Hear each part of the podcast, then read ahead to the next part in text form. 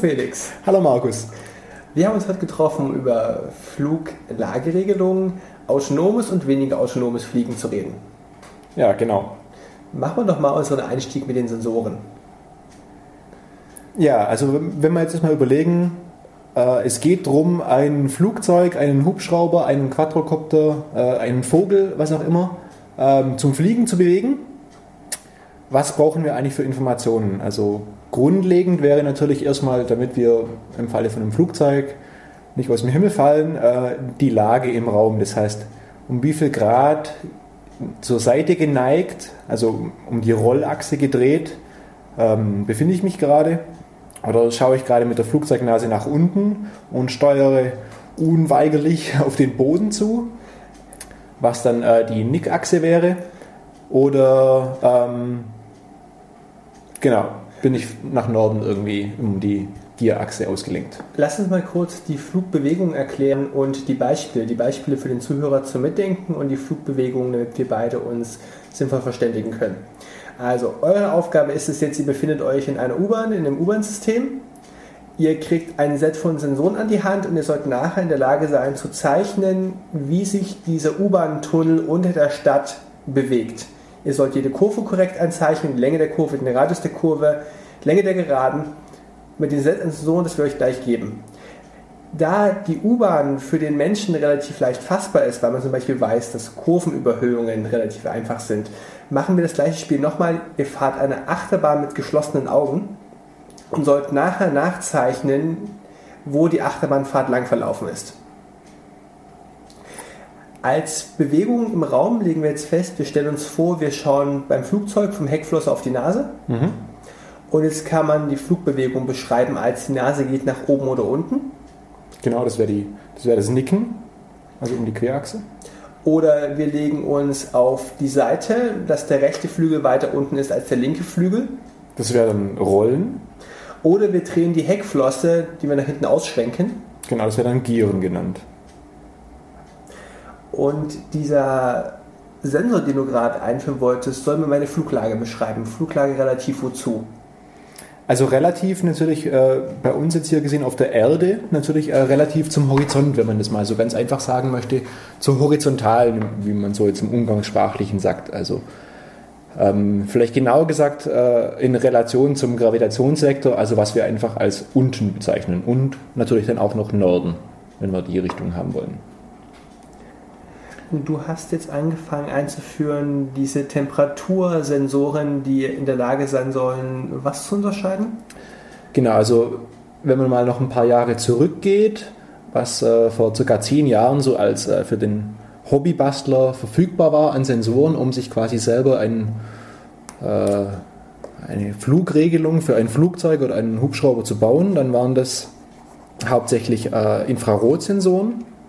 Das heißt, äh, die in dem Fall nicht irgendwie aktiv Infra Infrarotlicht aussenden, sondern es sind im Endeffekt Temperatursensoren. Und wenn man jetzt davon ausgeht, dass wir nicht gerade in einer U-Bahn unterwegs sind, sondern vielleicht irgendwie auf einem schönen äh, Rollercoaster und wir den Horizont sehen können, dann können wir mit solchen Infrarot-Temperatursensoren ähm, im Prinzip den Temperaturunterschied zwischen Himmel und Erde uns zunutze machen. Was relativ simpel ist, weil der Himmel wenig Wärme ausstrahlt. Du hast gesagt, der ist bei minus 40 Grad Celsius. Circa, ja. Also bei, bei klarem Wetter wäre der Himmel, ich meine mal, dass es circa minus 40 Grad sind. Ähm, bei Wolken dementsprechend weniger, weil die dann äh, Wärme reflektiert wird von der Erde. Aber immer noch ein deutlich messbarer Unterschied zur, zur Erde, die im Nahinfrarotbereich oder Infrarotbereich ähm, doch irgendwie bei ein paar Grad liegt. Das heißt, ein Infrarotsensor lässt mich wirklich im Stich, wenn ich kurz nach Ende der Dämmerung anfangen möchte zu fliegen. Ja. Also nicht mal unbedingt wegen der Dämmerung, sondern einfach nur, wenn es jetzt sehr bewölkt wäre oder wenn ich, äh, naja, zum Beispiel mich im Haus befinde, dann wird es natürlich auch schwierig, den Horizont zu erkennen. Aber generell, ähm, wenn man draußen irgendwie sagt, man fliege in 100 Meter Höhe, fällt es einem eigentlich relativ einfach, äh, den Horizont zu erkennen. Das heißt, also man, man, muss sich das auch so vorstellen wie ein, nicht nur einen Punkt, den dieser Sensor misst, sondern das ist ein Öffnungskegel sozusagen, wenn man sich das so im, im Schnitt vorstellt, äh, um den, durch den Horizont durch, dann guckt, wenn man horizontal geradeaus fliegt, sieht sozusagen ein Sensor, der über die linke Flügelhälfte rausschaut und einer, der über die rechte Flügelhälfte rausschaut. Die sehen dann mit, bei einem Öffnungswinkel von 60 Grad jeweils 30 Grad Himmel und 30 Grad Boden. Und das bei beiden sind so auf beiden Seiten das gleiche. Und wenn wir jetzt dann zur Seite äh, rollen, also wenn quasi ein Flügel näher zur Erde zeigt und der andere weiter in den Himmel hoch, dann sieht der eine Sensor ein größeres Stück vom Himmel und der andere ein größeres Stück der Erde und dadurch messen sie quasi im Mittel eine unterschiedliche Temperatur und dadurch kann man prozentual dann äh, bestimmen, um wie viel Grad man sich zur Seite geneigt hat. Das waren so die, die Anfänge äh, für Hobbyleute, äh, Flugzeuge autonom fliegen zu lassen, um die Lage im Raum zu bestimmen. Was natürlich jetzt in der U-Bahn nicht ganz so gut funktionieren würde, mangels eines sichtbaren Horizonts. Schick, gut erklärt. Deswegen gebe ich dir einfach mal das nächste Stichwort, das mechanische Gyrometer. Genau, was natürlich jetzt uns das gibt, ist, äh, wir können, sagen wir mal mit grob 50 Mal pro Sekunde, also schon schneller als wir das jetzt sehen würden. Eine, Glühlampe flackert eigentlich mit 50 äh, Mal pro Sekunde, aber das sehen wir schon nicht mehr. So oft pro Sekunde können wir ungefähr äh, dann die Lage über solchen, solche Infrarot- ähm, Sensoren bestimmen. Ist das ähm, viel zu wenig, um etwas Instabiles wie ein Fluggerät mit vier Propellern zu steuern? Genau, also für, für ein normales Einsteigerflugzeug, Modellbauflugzeug würde das ausreichen. Ne? Also wir als Menschen haben jetzt auch keine schnellere Reaktion, wenn man das jetzt rein manuell steuern würde.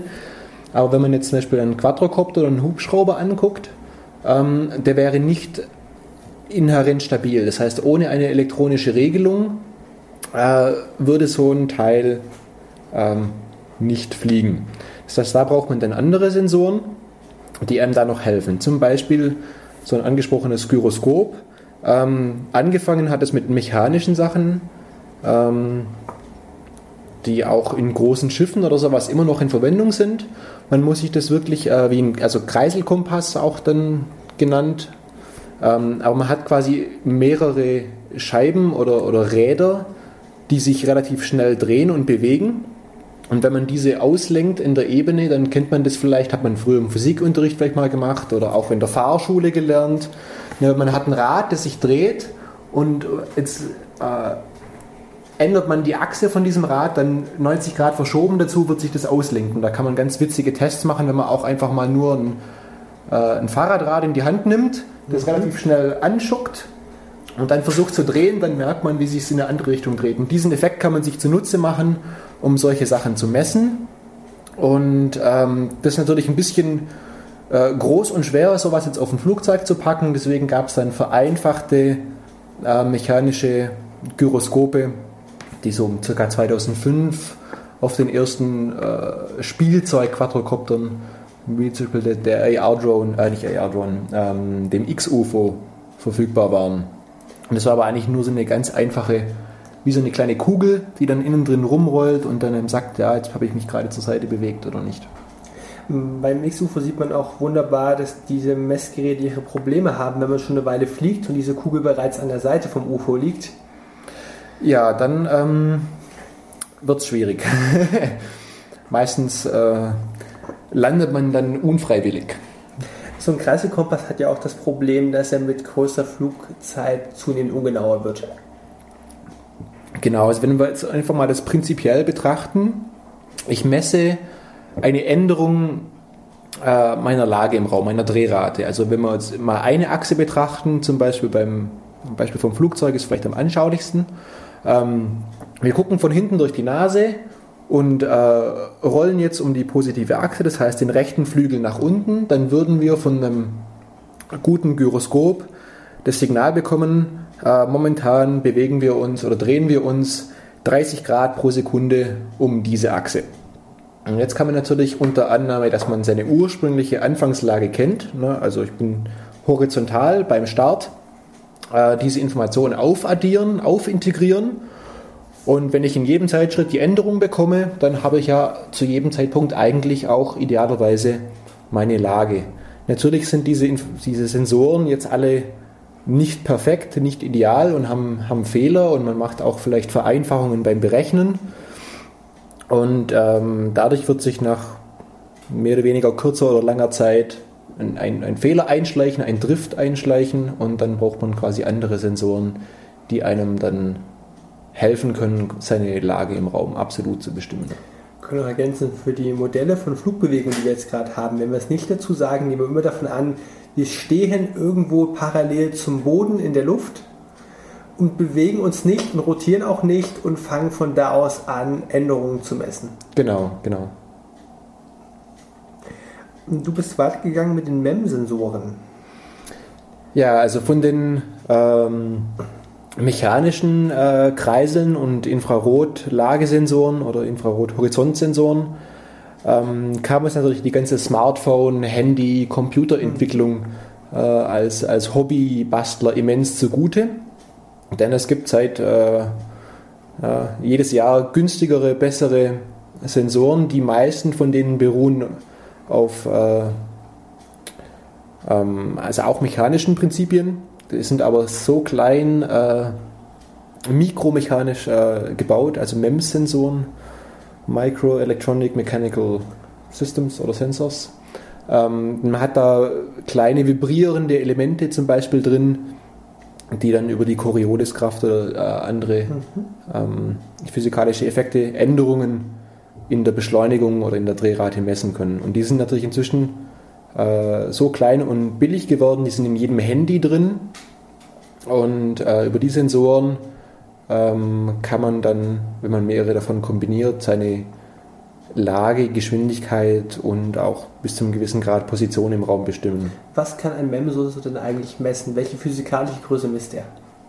Also MEMS ist erstmal nur eine Technologieart, wie man sowas implementieren kann. Und die gängigsten, die jetzt wir in einem Handy drin haben, ist einmal ein Beschleunigungssensor. Das heißt, der misst im Normalfall auf drei Achsen ähm, die Beschleunigung. Und das heißt, wenn wir stillstehen im statischen Fall oder, oder gleichmäßig beschleunigt, ähm, gleiche Geschwindigkeit haben, dann würden wir einfach die Erdbeschleunigung messen. Das heißt, äh, nach unten 9,81 Meter pro Sekunde Quadrat. Und wenn wir uns nicht weiter bewegen oder ne, geradeaus mit gleicher Geschwindigkeit bewegen, wäre das genau das, was wir messen würden. Das ist so mal einer der äh, wichtigsten Sensoren, ein Beschleunigungssensor. Und dann auch noch, wir hatten es gerade von äh, mechanischen Gyroskopen und, und Kreiselkompassen. Das heißt, die gibt es auch in äh, MEMS-Technologie. Das heißt, die geben uns die Drehrate. Das heißt, die Änderung, äh, ja, die Drehgeschwindigkeit, wenn man so möchte, um eine der drei Achsen im Raum. Lassen wir mal kurz voneinander unterscheiden. Dieser Beschleunigungssensor misst irgendwie die Erdgravitation und kann zeigen, in welche Richtung die zeigt. Das heißt, für die Flugbewegung nochmal, rollen, nippen, gieren, kann ich damit unterscheiden, wenn sich die Richtung meine Nase kippt, also wenn ich nippe oder wenn ich meine Flügel zur Seite drehe, wenn ich rolle. Aber wenn ich einfach nur meine Heckflosse drehe, wenn ich nur giere, dann fällt es einem Beschleunigungsmesser nicht auf, weil ich mich relativ zur, zur Fallrichtung nicht anders bewege. Genau, genau. Also ich würde mich ja um meine eigene Achse sozusagen drehen. Also wenn man sich vorstellt, ne, die was man misst im statischen Fall ist wirklich die Gravitation, das heißt die Erdbeschleunigung senkrecht nach unten. Wenn ich mich um diese Achse drehe, messe ich immer noch genau das Gleiche. Das heißt, da bräuchte man dann einen weiteren Sensor, der auch inzwischen in vielen äh, Handys und Smartphones etc. verbaut ist und meistens dann äh, ein Magnetfeldsensor wäre, der auch in drei Achsen das Erdmagnetfeld messen kann.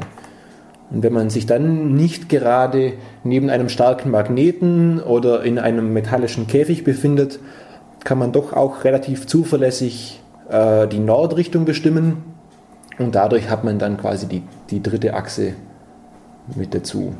Ich mag mal ein Beispiel für diesen Drehratensensor bringen. Ich zeichne im Flugzeug eine Achse von Flosse zu Nase. Das ist meine Rollachse. Wenn ich mich darum drehe, kann mein Drehratensensor halt sagen, ich drehe mich gerade, ich habe gerade beschleunigt um 30 Winkelgrad pro Quadratsekunde um diese Achse eine Rotation begonnen äh, nicht beschleunigt, sondern es ist wirklich die, also ein, äh, der gibt uns keine Beschleunigung, sondern eine, eine Geschwindigkeit, also eine Drehgeschwindigkeit. Also genau, also Grad pro Sekunde. Ähm, nachdem ich diesen Magnetfeldsensor habe, wofür brauche ich diesen Drehratensensor eigentlich überhaupt? Ich kann ja immer relativ zur Erde meine Position bestimmen. Genau, also einmal sind wir bis jetzt eigentlich davon ausgegangen, dass wir uns ja nicht beschleunigt bewegen. Das heißt, wir bewegen uns mit gleichbleibender Geschwindigkeit geradeaus zum Beispiel ja, und drehen eventuell nur um die Rollachse, wie jetzt so ein Kunstflugzeug, das man sich vorstellen kann, macht eine, eine Rolle. Dann äh, beschleunigt der Mittelpunkt des Flugzeugs ja eigentlich gar nicht. Man bewegt sich mit gleicher Geschwindigkeit, das heißt, der Beschleunigungssensor ähm, würde korrekterweise ähm, immer die, die Lage im Raum bis auf jetzt Norden, also das heißt, wie viel man nach unten nickt und wie viel man zur Seite rollt, bestimmen können. Ähm, aber die Drehratensensoren einmal ein Riesenvorteil ist, sie sind sehr, sehr schnell. Das heißt, und dadurch, sie geben einem sofort eine Änderung, was sehr hilfreich ist für, einen, für eine Regelung oder auch gerade wenn man einen Kunstflug machen möchte und schnell reagieren möchte. Wenn es eine Änderung gibt, dann kann ich sofort gegensteuern. Das ist wie wenn wir irgendwie im Auto sitzen, wir merken ja auch, wenn es einen kleinen Ruck gibt, eine kleine Änderung gibt, das merkt man sofort, bevor man vielleicht überhaupt realisiert hat, na, wie genau die Lage im Raum sich jetzt gerade. Ähm, der Drehratensensor misst meine Lage relativ zu irgendwelchen Achsen und der Magnetfeldsensor misst meine Lage absolut zum Erdmagnetfeld. Genau, genau. Allerdings auch äh, viel, viel ungenauer und man hat ja auch. Äh, das Erdmagnetfeld ist ja auch nicht so, dass sich das ganz schön, wie man sich das vielleicht so wünschen würde, direkt nach geografischen Norden ausrichtet und schön parallel zur Erdoberfläche verläuft, sondern das Erdmagnetfeld ist ja eher so ein bisschen so ein Gewurstel und äh, magnetischen Norden unterscheidet sich auch von geografischen Norden. Das heißt, man muss eigentlich auch, um das korrekt zu benutzen, dann entweder wissen, wo man sich gerade befindet auf der Welt und dann ein Modell haben vom Erdmagnetfeld oder quasi wissen, ähm, ja, wie sich das Erdmagnetfeld gerade aussieht. Also hier zum Beispiel in unserer Gegend, hier Süddeutschland, zeigt äh, das Erdmagnetfeld 60 Grad nach unten und ein paar Grad äh, Richtung Westen, meine ich. Was ist jetzt eigentlich ungenauer abhängig von der geografischen Position? Die Richtung der Normalfallbeschleunigung oder das Erdmagnetfeld? Ah, das wäre auf jeden Fall das Erdmagnetfeld. Ich meine, die, wenn man jetzt in die Berge geht, kann man in sehr, sehr kleinen Bereichen schon auch feststellen, dass ein Berg ist eine große Masse, übt eine, eine Anziehungskraft aus, das kann man auch messen. Und äh, umso weiter, umso höher man ist, umso geringer wird die Beschleunigung, wenn man weiter vom Erdkern wegkommt. Aber die Veränderungen sind dann doch vergleichsweise klein und was man so an Sensoren für ein einfaches Handy oder diese Größenordnung bekommt und auch in dieser Preisklasse, ähm, da spielen diese Effekte dann doch irgendwie relativ wenig, äh, ja, eine kleine Rolle im Vergleich zu den sonstigen Fehlern, die man macht und Messrauschen hat. Sag mal, die Sensoren, die ich ein bisschen besprochen haben, also welche, um die Richtung, der, der, die Fallrichtung zu bestimmen, welche, um, welche um Winkelbewegungen zu messen, Drehratensensor, der Magnetfeldsensor. In welcher Preisklasse kann sowas liegen und wie kaufst du eigentlich so einen Sensor? Also kriegst du irgendwie so ein Gerät, wo du zwei Drähte anlötest? Bekommst du äh, Mikrocontroller mit API-Dokumentation dazu?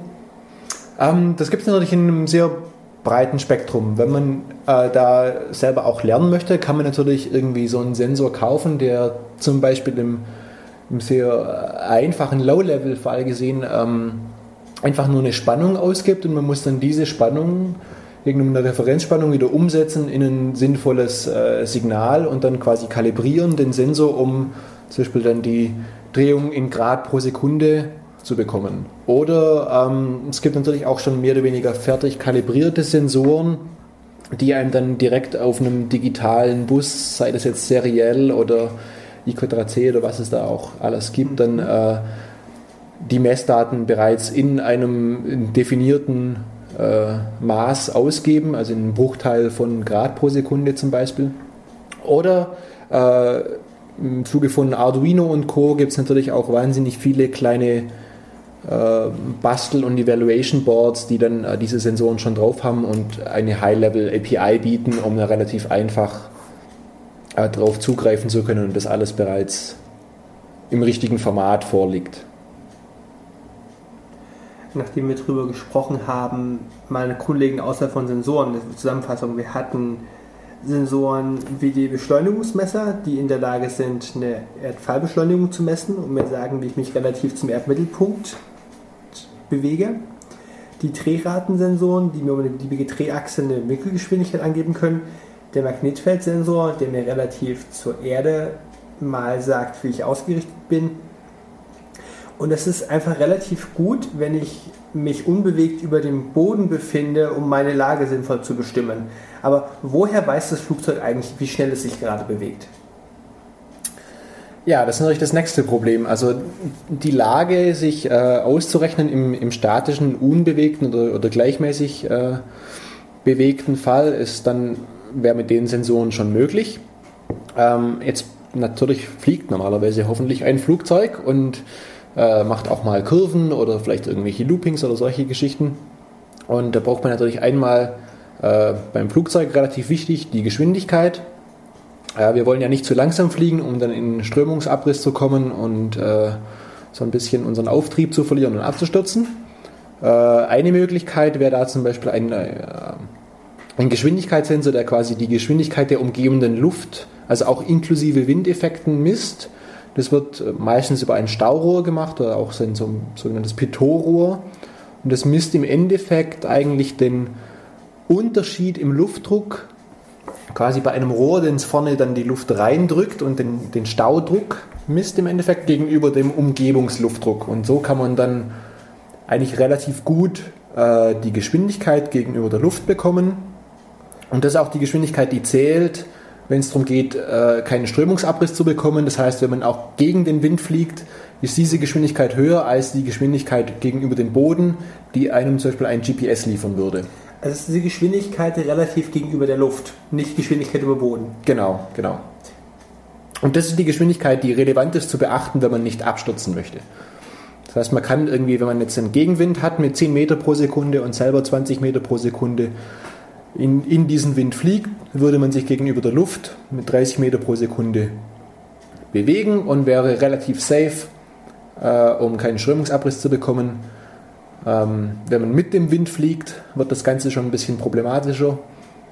Also nehmen wir mal an, ich mache, ich kenne meine Ausgangsposition, mit der ich sage, ich starte in der Luft, ähm, parallel zum, zu einem sehr glatten Boden und starte meine Sensoren scharf und kenne ab dem Moment alle Flugrichtungsänderungen.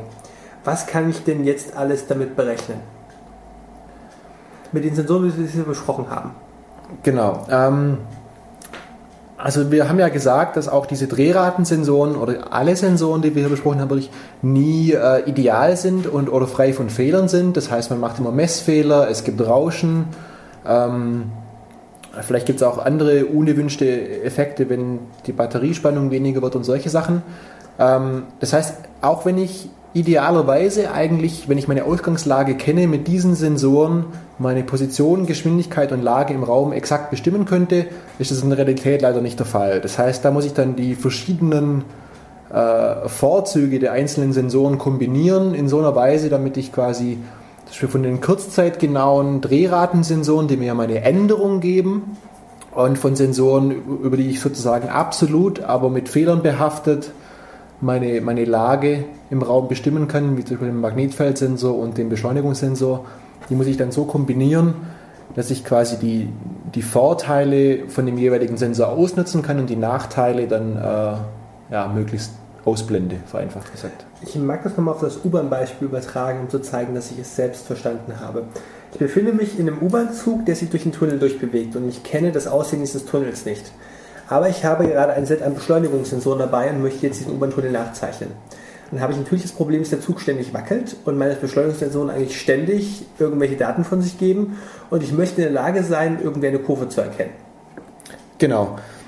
Das wäre natürlich die Schwierigkeit, jetzt nur mit Beschleunigungssensoren das zu machen. Deswegen helfen einem die Drehratensensoren, die Kurzzeit relativ genau sind und diese Änderungen feststellen.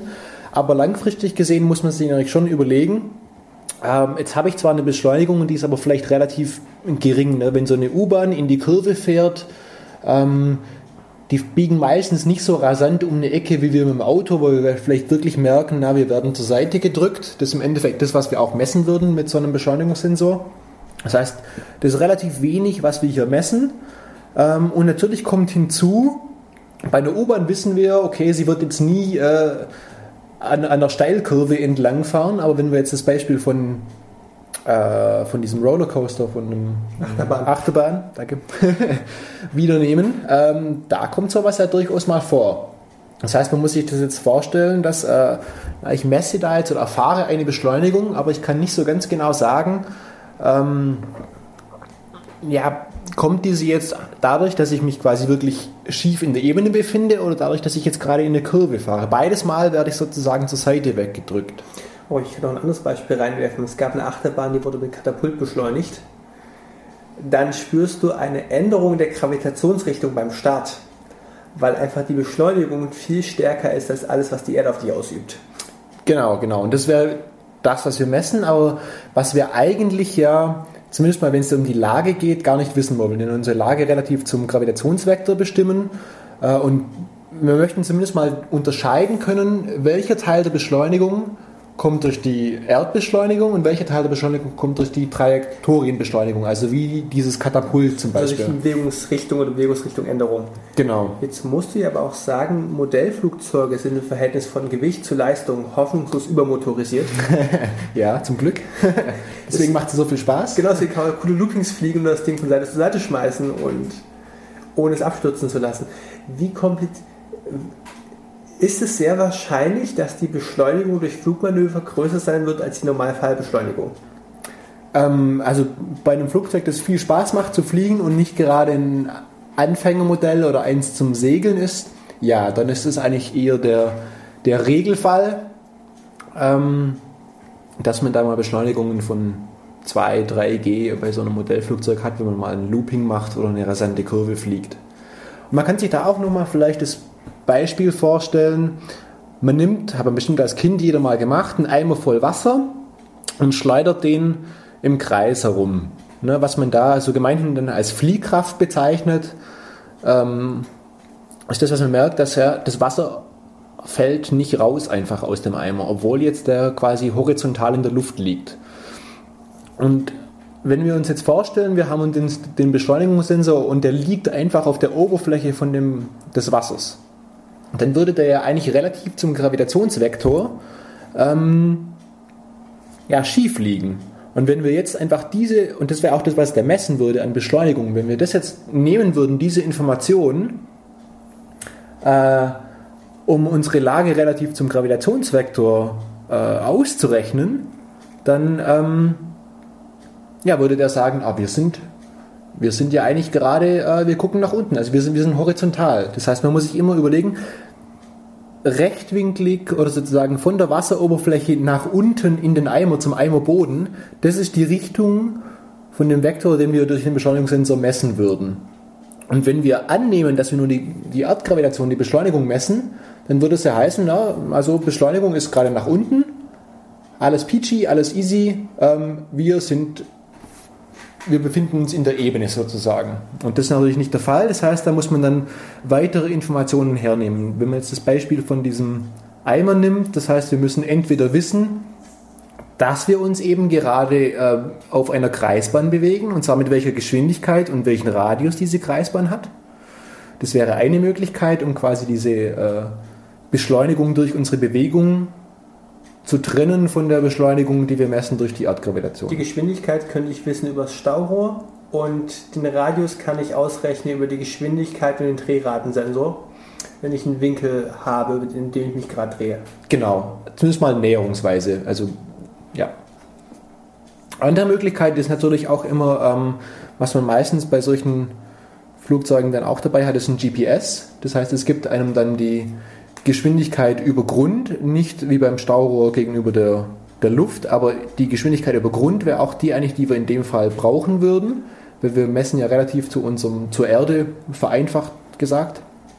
Ähm, und äh, wir bekommen auch die Richtung, in die wir uns bewegen vom GPS durch die, durch die Geschwindigkeit. Das heißt, wenn man einen GPS hat, das nicht äh, einem nur alle drei Minuten eine Position gibt, sondern mehrmals pro Sekunde, dann reicht diese Information eigentlich schon aus, um quasi die, äh, die Beschleunigung, die man aufgrund von dieser Kreisbewegung erfährt, zu trennen von der Beschleunigung, die man misst durch die Erdgravitation. Dann hätte man auch wieder alle Informationen zusammen. Jetzt, ich mache einfach mal einen krassen Themenwechsel weg von den Sensoren, die wir jetzt angefangen haben, verschiedene Spielzeuge für kleine und große Jungs zu unterscheiden. Ich mag dir mal einfach vier Typen von Flugmodellen geben und du erklärst mir mal grob, was der Unterschied der Steuerung ist. Mhm. Nehmen wir mal ein, ein Segelflugzeug, verglichen mit einem Sportflugzeug, verglichen mit einem Modellhelikopter, der obendrauf Gewichte auf dem Propeller hat, verglichen mit einem Helikopter, der obendrauf keine Gewichte hat und irgendwie seine Rotorblätter neigen kann. Wo unterscheiden die sich prinzipiell in der Steuerung? Welche Flugeigenschaften haben die, diese Geräte? Also zum, vom, zwischen einem Segelflugzeug und einem äh, Motorflugzeug ist eigentlich relativ ähnlich. Außer dass natürlich, wie gesagt, das eine Flugzeug hat einen Motor, das heißt, er kann auch dann selber starten und man kann quasi einfach nochmal Gas reinschieben, wenn man dann steigen möchte. Bei einem Segelflugzeug müsste man jetzt dann die Thermik ausnutzen oder solche Geschichten. Aber ansonsten eigentlich relativ ähnlich von der, von der Regelung her. Im Endeffekt, wenn man mehr Geschwindigkeit äh, braucht, dass man keinen Strömungsabriss bekommt, kann man entweder beim Motorflugzeug mehr Gas geben oder einfach ein bisschen nach unten fliegen, dann bekommt man automatisch mehr Geschwindigkeit. Beim Segelflugzeug bleibt einem nur die Option, ein bisschen nach unten zu fliegen. Aus Sicht von Modellflugzeugen kann man sagen, dass Flugzeuge relativ einfach zu steuern sind, weil sie in allem, was sie tun, einfach träge sind? Ähm, zumindest mal generell einfacher ähm, als ein Hubschrauber und auf jeden Fall einfacher als ein Quadrocopter, wenn man jetzt annimmt, dass man keine elektronische Hilfe hat. Also mit äh, elektronischer Hilfe ähm, lässt sich ein Quadrocopter wahrscheinlich am einfachsten steuern. Aber ohne Elektronik, wenn man jetzt quasi direkt den Motor steuern müsste, dann wäre so ein einfaches Trainingsflugzeug äh, am einfachsten zu steuern. Das heißt, wenn man gar nichts macht, würde es tendenziell erstmal einfach nur geradeaus fliegen. Wenn man jetzt einen Hubschrauber nimmt, ähm, die sind auch schon, aber durch die Mechanik dann schon äh, stabilisiert. Das heißt, es gibt so Stabilisierungspaddel und äh, Gegengewichte, die einem helfen, einen Hubschrauber sozusagen mehr oder weniger eigenstabil zu behalten, aber es ist schon schwieriger zu steuern als ein Flugzeug. Und einen Quadrocopter oder Multicopter, muss man vielleicht kurz erklären. Ähm, man kann sich das vorstellen wie einfach nur, man nimmt ein, ein, Kreuz von irgendwas und auf jedes der vier Enden von diesem Kreuz schraubt man einen Motor drauf. Äh, zwei Motoren, zum Beispiel die vorne und hinten, drehen sich links rum und die anderen zwei äh, die linken und die rechten, drehen sich rechts rum. Das heißt, man hat jetzt vier Motoren, äh, die rein über die Drehzahl gesteuert sind. Das heißt, jeder der Propeller an diesen Motoren dran hat eigentlich eine, Gegensatz zum Hubschrauber, eine, eine fixe Steigung, also wie eine normale Luftschraube bei einem Flugzeug. Und das heißt, man erzeugt nur unterschiedlich viel Schub mit dem jeweiligen Motor, indem man mehr oder weniger ähm, Power bei dem Motor gibt, also die Drehzahl erhöht oder verringert. Jetzt hast du das Thema mit Quadrocopter und Steuerung selbst aufgemacht, also hake ich einfach weiter drauf ein. Es geht um ein Fluggerät mit prinzipiell vier Propellern ohne Flügel, wo ich steuern kann, wie stark diese einzelnen Propeller eigentlich angesprochen werden. Wie exakt steuere ich eigentlich zum Propeller? Was, was steuere ich da? Also im Endeffekt, was man eigentlich steuern möchte, ist die Drehzahl der, der Propeller oder der Rotoren. Und ähm, die Drehzahl dann halt auch mehr Auftrieb auf genau diesem Propeller. Genau, genau. Ähm, ja. Das heißt, die Deluxe-Edition von Motor kann mir sagen, welche Drehzahl er gerade dreht. Genau, in Kombination mit einem guten Motorregler kann ich quasi sagen, äh, Motor dreh dich bitte mit 4000 Umdrehungen pro Minute und er meldet sich dann auch zurück im Idealfall, na, ich habe jetzt gerade nur 3800 geschafft, aber ich beschleunige gerade noch und es geht mehr. Im einfachsten Fall hat man allerdings nicht ganz so viel und ganz so gute Informationen, sondern dann gibt man dem Motor quasi nur ähm, mehr oder weniger äh, viel Stoff sozusagen, also von null, ne, er bekommt gar, kein, gar keine Spannung, keinen Strom, bis äh, maximal ähm, volle Hebel. Und wie viele Umdrehungen pro Minute das sind, weiß man dann vielleicht gar nicht mal unbedingt. Also wir stellen irgendwie fest, wir wollen jetzt nach vorne kippen und das machen wir relativ einfach. Vorne fallen lassen, hinten anheben. Genau. Vorne, vorne ein bisschen weniger Spannung und hinten ein bisschen mehr und wenn wir die Zielfluglage erreicht haben, machen wir eigentlich was mit der Steuerung? Beide Motoren gleich viel Spannung? Genau, beide Motoren gleich viel würde dann bedeuten, also wir drehen uns nicht, dann muss ich immer denken, ne, um, um nach vorne zu kippen, wie du gerade gesagt hast, gebe ich einfach vorne weniger Schub, hinten mehr, dann kippe ich nach vorne und dadurch, dass ich nach vorne gekippt bin und der Schub ja immer dann senkrecht zu der Rotorebene geht, würde ich mich auch nach vorne bewegen. Aber ich würde jetzt ja spontan sagen, wenn ich gegenüber dem Boden geneigt liege, dann möchte ich eigentlich auch auf allen Propellern mehr Auftrieb erzeugen weil nur ein Teil meiner Motorleistung in Auftrieb geht und ein Teil in Vorantrieb. Richtig, genau, absolut. Ähm, das kommt jetzt natürlich darauf an, ob man ähm, sozusagen als Spaßflieger selber einfach lernen möchte, wie man so ein Gerät rumfliegt und vielleicht irgendwelche Kunststückchen und Loopings machen. Dann würde man tendenziell ähm, den Schub sozusagen separat manuell steuern. Das heißt, dann müsste ich halt als Pilot wirklich mehr, mehr Gas geben, damit ich die Höhe halten kann, weil der Rest vom Schub dann in den Vortrieb äh, oder für den Vortrieb benutzt wird. Welches Steuerinterface kannst du dir für so ein Fluggerät mit vier Propellern vorstellen?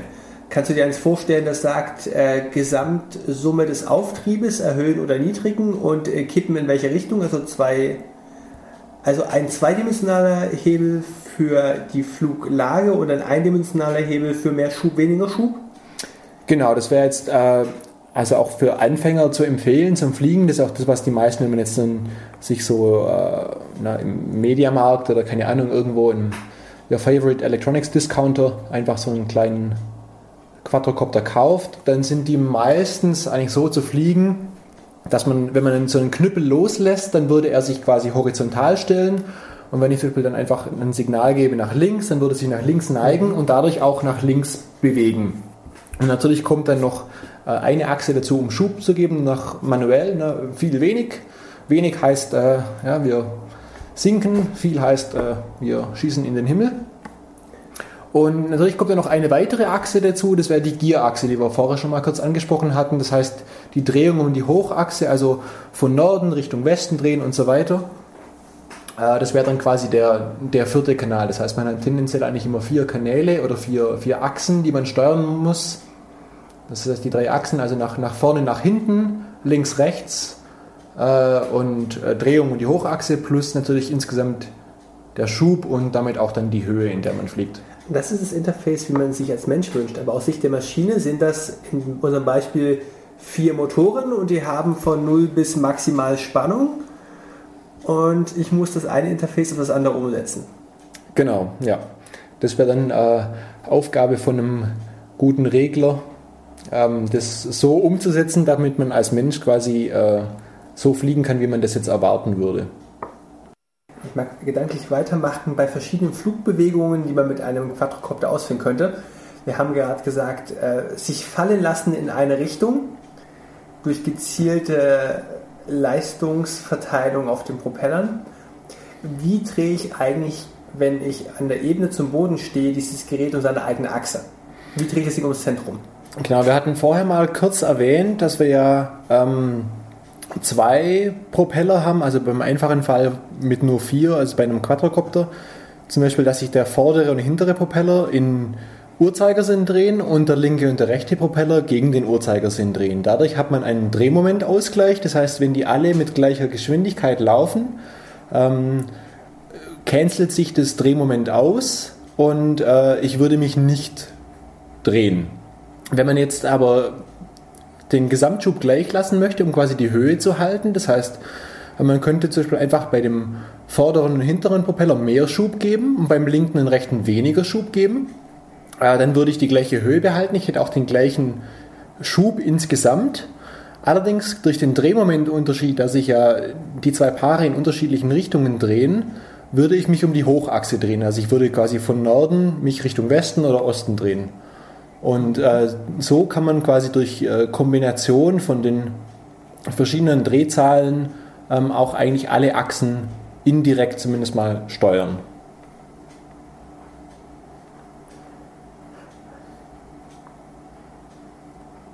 Ich bin gedanklich gerade in meinem Kopf bei Taunusscheibe und Vers Erklärungsversuchen für Drehmomente und entschieden, ich verwerfe den ganzen Kram jetzt eigentlich. Und wir reden davon über weitere Flugeffekte. Ähm, also wenn dieses Ding gerade steht, kann ich es in eine Richtung nach vorne oder hinten fallen lassen, damit Geschwindigkeit über Boden auf, Geschwindigkeit relativ zur Luft aufnehmen. ich kann das Ding um seine eigene Achse drehen, ich kann den Gesamtschub erhöhen, in Summe bei alle Propeller würde ich aufsteigen, ich kann den Gesamtschub reduzieren, dann würde ich sinken. Genau. Beschreib doch bitte schön mal, wie so ein Landemanöver systematisch abläuft. Also für den Fall von so einem Quadrocopter ist eigentlich prinzipiell, zumindest mal für einen, für einen menschlichen Piloten, der das Gerät sehen kann und auch sehen kann, wie weit der Boden gerade entfernt ist, relativ einfach. Wenn man versucht, ähm, auf der Stelle erstmal stehen zu bleiben, du musst dann ja vereinfacht gesagt nur noch sinken, bis irgendwann der Boden kommt. Ähm, wenn man das Ganze jetzt äh, nicht als menschlicher Piloten machen möchte, sondern autonom, wäre es noch ganz nützlich zu wissen, wie weit man sich gerade vom Boden entfernt. Aber warum? Das ist doch relativ simpel. Ich mache eine sehr langsame Sinkgeschwindigkeit und lasse mich einfach auf den Boden runterfallen. Genau, so funktioniert es in der Praxis meistens auch. Allerdings wäre es dann immer ganz äh, nett zu wissen, wann bin ich denn wirklich auf dem Boden angekommen und kann zum Beispiel die Motoren ausmachen, weil ich möchte dann vielleicht na, das Ding wieder mit, Hause, mit nach Hause nehmen und äh, möchte nicht, dass sich die Rotoren noch drehen. Ich hatte gehofft, du erklärst gerade den Bodeneffekt und die Effizienz von Tiefflug. Ja, das ist natürlich auch äh, ein, ein, ein kleines Problem dann immer. Das heißt, äh, wenn man nahe am Boden sich befindet, äh, gibt es den sogenannten Bodeneffekt, wie du gerade schon angesprochen hast. Das heißt, man kann sich das vereinfacht vorstellen wie so ein bisschen wie so ein Luftkissen. Wie so ein Luftkissenboot auch. Ne? Das bläst Luft nach unten weg und schwebt dann auf so einem Luftkissen. Und äh, bei einem Flugzeug und äh, verstärkt noch bei einem Hubschrauber oder Quadrocopter, der aktiv nach unten Luft wegbläst, um, um nicht äh, runterzufallen sozusagen, äh, bildet sich dann auch einfach so ein Luftkissen. Das heißt, man hat eigentlich einfach einen höheren Druck unter dem Fluggerät als über dem Fluggerät und dadurch äh, ist wie so, ja, wie so ein weiches Kissen, auf dem man dann landet und das bremst einen dann sozusagen automatisch ein bisschen ab. Das heißt, man muss dann in der Nähe des Bodens weniger Schub geben, um die Höhe zu halten, als wenn man äh, ein paar Meter Höhe hat. Das heißt, wenn mein Quadrocopter bei jetzt 100% Schubleistung still in der Luft stehen bleibt, ich reduziere auf 98% Gesamtschubleistung, dann sackt er nach unten bis in irgendeiner definierten Höhe über Boden und bleibt da einfach stehen. Vereinfacht gesagt, ja, genau. So würde das aussehen. Das äh, schöne Beispiel ist, ich kenne noch verschiedene Freunde mit Hotelhubschraubern, die das Ding in der Wohnung geflogen haben und zu nah an die Decke dran kamen. Da tritt nämlich der Bodeneffekt ein, dass diese Saugleistung vom Hubschrauber plötzlich effizienter wird, je näher an die Decke rankommt. genau, das wäre der, der umgekehrte Effekt. Wenn man saugt Luft von oben an, bläst sie nach unten wieder raus und wenn man dann nah an die Decke kommt, dann macht es einfach und er saugt sich da dran. Jetzt ist es natürlich so, dass der Boden nicht immer perfekt eben ist. Ich nehme gerade gedanklich an, wir stehen auf dem Boden und möchten starten. Welche Schwierigkeiten sind da zu überwinden? Ähm, der einfachste Fall wäre einfach wirklich äh, beherzter Griff zum Gasknüppel und einfach mal ordentlich Schub geben, bis man aus diesem Bereich raus ist. Ähm, das wäre die einfache Variante. Ähm, ja, wenn man wirklich in, in, sehr niedriger Höhe schweben möchte, dann, dann oszilliert man immer so ein bisschen zwischen diesem Ich bin noch im Bodeneffekt, ich bin schon fast wieder draußen rum und das wie so, wie so ein bisschen so ein schwammiges äh, Hoch und runter sozusagen. Wenn man einmal ein Fluggerät in Bodennähe beobachtet hat, die stehen da sehr unruhig, die zittern in der Luft, die sind eigentlich alles andere als stabil und riskieren auch ziemlich schnell den Boden näher zu kommen, als sie möchten. Ja, ja, genau. Das ähm, gilt es dann meistens zu vermeiden oder zumindest mal den Boden äh, in, in der Lage, also mit vorzüglicherweise mit dem Landegestell voraus nahe zu kommen und dann äh, einfach äh, beherzt aufzusetzen. Ähm, nicht zu beherzt, damit das Landegestell bricht oder irgendwie das ganze Ding äh, in seine Teile sich auflöst. Fürs automatische Landen, also welche Messgeräte habe ich, um zu schätzen, wie weit der Boden weg ist? Ähm, ja, da gibt es verschiedene Techniken. Ähm, einmal zum Beispiel kennt vielleicht der ein oder andere, der vielleicht schon mal irgendwie versucht hat, äh, einen Abstandssensor im Endeffekt äh, zu bauen oder zu kaufen, um vielleicht einen kleinen Roboter oder sowas zu bauen. Es gibt zum Beispiel Infrarot-Abstandssensoren, die funktionieren über so ein Triangulationsprinzip. Das heißt, die senden einen Strahl raus und je nachdem, in welchem Winkel der reflektiert wird, kann man daraus ähm, auf den Abstand schließen. Äh, funktioniert allerdings nur relativ nahe am Boden und auch äh, nur begrenzt bei Sonnenlicht, weil die meisten mit Infrarotlicht funktionieren, was unsere Sonne glücklicherweise auch ausstrahlt, damit wir es schön warm haben. Ähm, andere Möglichkeit wäre zum Beispiel die Laufzeitmessung von Licht oder im einfacheren Fall äh, wie eine Fledermaus im Prinzip Ultraschall. Das heißt, man sendet einen Ultraschallpuls aus und misst die Zeit, bis das Echo zurückkommt. Wenn man dann äh, die Schallgeschwindigkeit kennt und im Idealfall sogar noch den Luftdruck berücksichtigt, was das Ganze ein bisschen beeinflusst, äh, die Hälfte davon nimmt, dann hat man den Abstand zum Boden. Ich kann jetzt hier verschieden viel Intelligenz und mathematische Verfahren drauf werfen, um das Verfahren zu verbessern. Zum Beispiel für diese Ultraschallmessung. Ich kann entweder einen heftigen Energiestoß abgeben und gucken, in welche Laufzeit kommt er zurück. Mhm. Ich könnte aber auch ein komplizierteres Signal ausstoßen und versuchen, dieses Signal zu rekonstruieren und zu messen, wie lange das gebraucht hat. Wie, wie viel Intelligenz brauche ich wirklich, um so ein Fluggerät stabil zu steuern?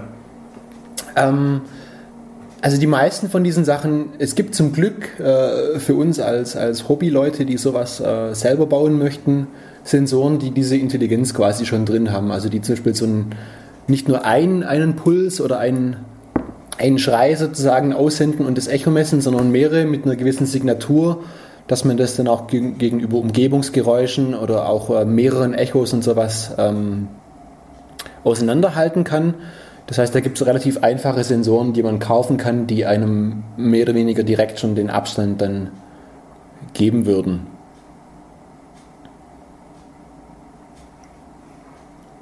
Ich mag bei dem Flugmanöver weitermachen. Also ich habe jetzt verstanden, wie ich das Flugzeug in eine Richtung fallen lassen kann und damit Geschwindigkeit gegenüber Luft aufnehme.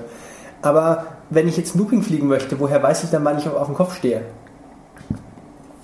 Ja, wir waren ja vorher bei der Bestimmung der Lage und wie kann ich quasi ähm, wissen, ob ich jetzt meinen linken Flügel oder linken Propeller äh, Richtung Boden geneigt habe oder nicht. Und man kann das ganze Spiel natürlich ein bisschen gedanklich weitertreiben oder auch äh, wirklich weitertreiben und ähm, die Drehraten einfach aufintegrieren, bis man auf dem Kopf steht und wieder weiter, bis man wieder eine normale Lage hat und kann auch währenddessen dann die Messung von dem Beschleunigungssensor nutzen, um seine Lage zu bestimmen. Wie kompliziert ist es eigentlich, so ein Looping zu fliegen? Möchte ich den Propeller wirklich anhalten und in die andere Richtung drehen? Reicht es einfach, die Drehgeschwindigkeit einer anderen Propeller wesentlich schneller zu haben, als der eine, den ich gerade anhalten möchte? Ähm, also im Normalfall äh, würde man die Propeller nicht anhalten und andersrum drehen lassen, einfach auch deswegen, da die normalen äh, Luftschraubenrotoren, Propeller ähm, nicht wirklich dafür ausgelegt sind, äh, in beide Richtungen zu drehen. Also die haben meistens eine Vorzugsrichtung gegenüber ähm, äh, vielleicht von manchen Blättern wie bei einem, bei einem Hubschrauber, der eine, meistens ein symmetrisches Blattprofil hat und man kann die quasi in beide Richtungen steuern. Ist bei einer normalen Luftschraube, wie man sie bei einem Flugzeug kennen würde, eigentlich nur eine Drehrichtung vorgesehen und das ist einfach die effizientere Drehrichtung. Und da reicht es dann wirklich aus, beim einen Motor einfach sehr wenig äh, Gas zu geben, also den sehr langsam drehen zu lassen, ähm, sehr schnell und dann reicht es äh, schon vollkommen aus, um da einen Looping oder einen Flip zu fliegen. Ähm, wenn man es natürlich wirklich schafft, äh, eine, so eine Luftschraube zu benutzen, die man in beide Richtungen drehen kann und der Motor auch schnell genug reagieren kann, um die Drehrichtung umzudrehen, dann kann man noch schnellere Manöver und, und noch ein besseres Control hinbekommen. Also das Ganze wird ein bisschen äh, snappier, ich weiß nicht, wie sagt man da im Deutschen? Ähm, agiler. Dankeschön, ja, genau. Aber ähm, im Normalfall ist es nicht äh, nötig. Wir haben gerade noch angefangen, eine ganze Menge von Aktoren einzuführen, denn bis jetzt sind wir noch ausgegangen, Quadrocopter ist relativ einfach. Wir steuern über die Rotationsgeschwindigkeit von vier starren Luftschrauben wie wir dieses Gerät im Raum ausrichten wollen. Wir können es ein bisschen zur Seite neigen, können damit uns kippen, können uns drehen. Wenn wir das Kippen extrem machen, können wir damit auch im Looping fliegen. Ähm, für andere Fluggeräte hast du sogar weitere Aktoren. Zum Beispiel am Hubschrauber hast du den Taumelschreiber. Was macht denn die Taumelschraube überhaupt? Genau, also beim Hubschrauber muss man immer denken, man hat eigentlich einen Hauptrotor und wir hatten es ja vorher kurz drum, man hat da dieses Drehmoment, wo wir beim Quadrocopter vier Stück haben, zwei die links rum, zwei die rechts rum drehen, um dieses Drehmoment auszugleichen. Deswegen hat der ähm, Hubschrauber noch einen Heckrotor, um genau dieses Drehmoment auszugleichen. Äh, und die Taumelscheibe ist eigentlich dazu da, um den Anstellwinkel der Hauptrotorblätter zu ändern. Das heißt, also im Gegensatz zu einem Quadrocopter ist der Hauptrotor bei einem Hubschrauber äh, kann man die Anstellwinkel von dem Blatt ändern. Äh, und die Taumelscheibe ist dazu da, um das quasi in einer Art und Weise zu machen, damit man äh, kontrolliert nach links, rechts, äh, vorne, hinten kippen kann. Das heißt, es gibt den sogenannten, äh, immer den ähm, kollektiven Pitch, also Pitch wäre der Anstellwinkel von den Rotorblättern. Das heißt, wenn ich von allen Rotorblättern ähm, gleichzeitig den Pitch erhöhe, dann hätte ich mehr Schub. Also ich, ich erhöhe den Anstellwinkel bei angenommen gleicher Drehgeschwindigkeit. Das heißt, ich habe mehr Schub. Äh, und wenn ich das jetzt quasi beim äh, linken Rotorblatt äh, den Anstellwinkel ähm, verringere und beim rechten erhöhe, ähm, dann würde man annehmen, ja, dann habe ich weniger äh, Schub auf der linken Seite, mehr auf der rechten Seite. Ich würde daher also nach links kippen. Jetzt kommt aber allerdings so ein Effekt noch zu tragen beim Hubschrauber, dass das Ganze äh, 90 Grad außer Phase eigentlich erst in Effekt tritt. Das heißt, ich muss eigentlich, um nach links zu kippen, wenn das rote Blatt sich gerade vorne befindet, äh, den Anstellwinkel erhöhen und wenn sich es hinten befindet, ähm, verringern. Mal kurz den Anstellwinkel verringern, du möchtest nach links wegfallen. Genau, genau. Aber ähm, also dadurch, dass dieses rote Blatt sich dreht ja. und nicht einfach nur mir irgendwie ominös Schub auf der linken Seite und rechten Seite gibt, ähm, gibt es durch, den, durch diesen Effekt einfach, äh, na, ist die Wirkung quasi von da, wo man den Einstellwinkel erhöht oder den, den, dadurch auch den Schub erhöht, um 90 Grad verschoben ähm, gegenüber dem äh, Punkt, wo man wirklich den, diese Änderung anbringt sozusagen. Es ist auch nicht so einfach zu steuern. Ich mag es ein Beispiel bringen von meiner Flugstunde. Ähm, das Flugzeug hatte die Fähigkeit, ich konnte einerseits die Drehzahl vom Propeller erhöhen. Damit bekomme ich mehr Geschwindigkeit. Mit mehr Geschwindigkeit steige ich auf. Also wenn ich jetzt die Drehzahl erhöhe, fängt der Propeller langsam an, schneller zu drehen, bis das Flugzeug beschleunigt hat und da gewinne ich Höhe. Mhm. Oder ich konnte den Anstellwinkel der Propellerschraube ändern. Das heißt, die hat eine Rotationsgeschwindigkeit. Ich stelle das Propellerplatz steiler, sie saugt spontan mehr Luft. Hat aber das Problem, mehr Luft zu saugen, heißt auch, sie braucht mehr Kraft. Das heißt, ich verliere wieder Drehzahl, während ich das Ding steiler stelle. Alle meine Fragen war gewesen, warum kann ich nicht einfach die Nase nach oben ziehen und damit Höhe gewinnen? Die Antwort ist, naja, kannst du, es geht nur nicht lange gut. Ziehst genau. die Nase nach oben, dein Flugzeug muss wahnsinnig viel Energie aufbringen, um sich selbst auf die Höhe zu bringen. Diese Geschwindigkeit, diese Energie bekommst du durch die Rotationsgeschwindigkeit des Propellers abgibst. Und dann stehst du auf einer größeren Höhe und deine Propellergeschwindigkeit reicht nicht mehr aus, um deinen Vorantrieb zu gewährleisten das ist gar nicht so einfach zu steuern mit den vielen Parametern aus Drehgeschwindigkeit, vorgegebener Flugrichtung und Anstellwinkel noch eine sinnvolle Flugbewegung rauszuholen. Richtig, ja. Genau, bei Hubschraubern, vereinfacht gesagt, fliegt man normalerweise auch, also jeder, der schon mal in einem Film gesehen hat, wie sie so einen Hubschrauber irgendwie anschalten, da fangen natürlich die Rotorblätter an zu drehen, schon relativ schnell, aber er hebt noch nicht ab.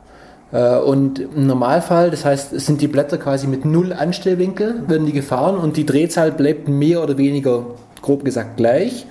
Und dann wird einfach äh, der Anstellwinkel der Blätter erhöht und dadurch dann auch der Schub und dann kann man abheben. Das heißt, es ist genau diese Kopplung, die du gerade beschrieben hast. Ähm, na, ich habe zwei Möglichkeiten. Ich kann die Drehzahl erhöhen, um den Schub zu erhöhen, oder ich kann den Anstellwinkel erhöhen.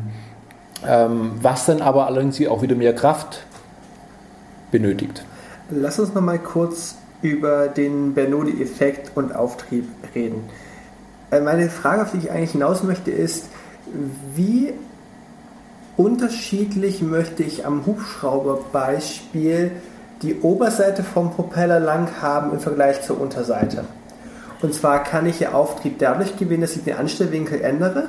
Mhm. Dann schaufel ich mehr Luft, aber ich habe auch dynamisch eine Wirbelschleppe, die ich mitziehe. Und diese Wirbelschleppe braucht Energie, das heißt, ich gebe viel Energie dahin ab, dass ich anfange, Luft um mich herum zu schmeißen. Oder ich kann die Propellerform ändern, um das Ganze effizienter zu machen, da habe ich immer konstanten Auftrieb. Genau, also beim, wenn man sich das Flügel, den normalen Flügel jetzt anguckt und sich das in klassischen Büchern anschaut, dann hat man genau diesen Bernoulli-Effekt. Ne?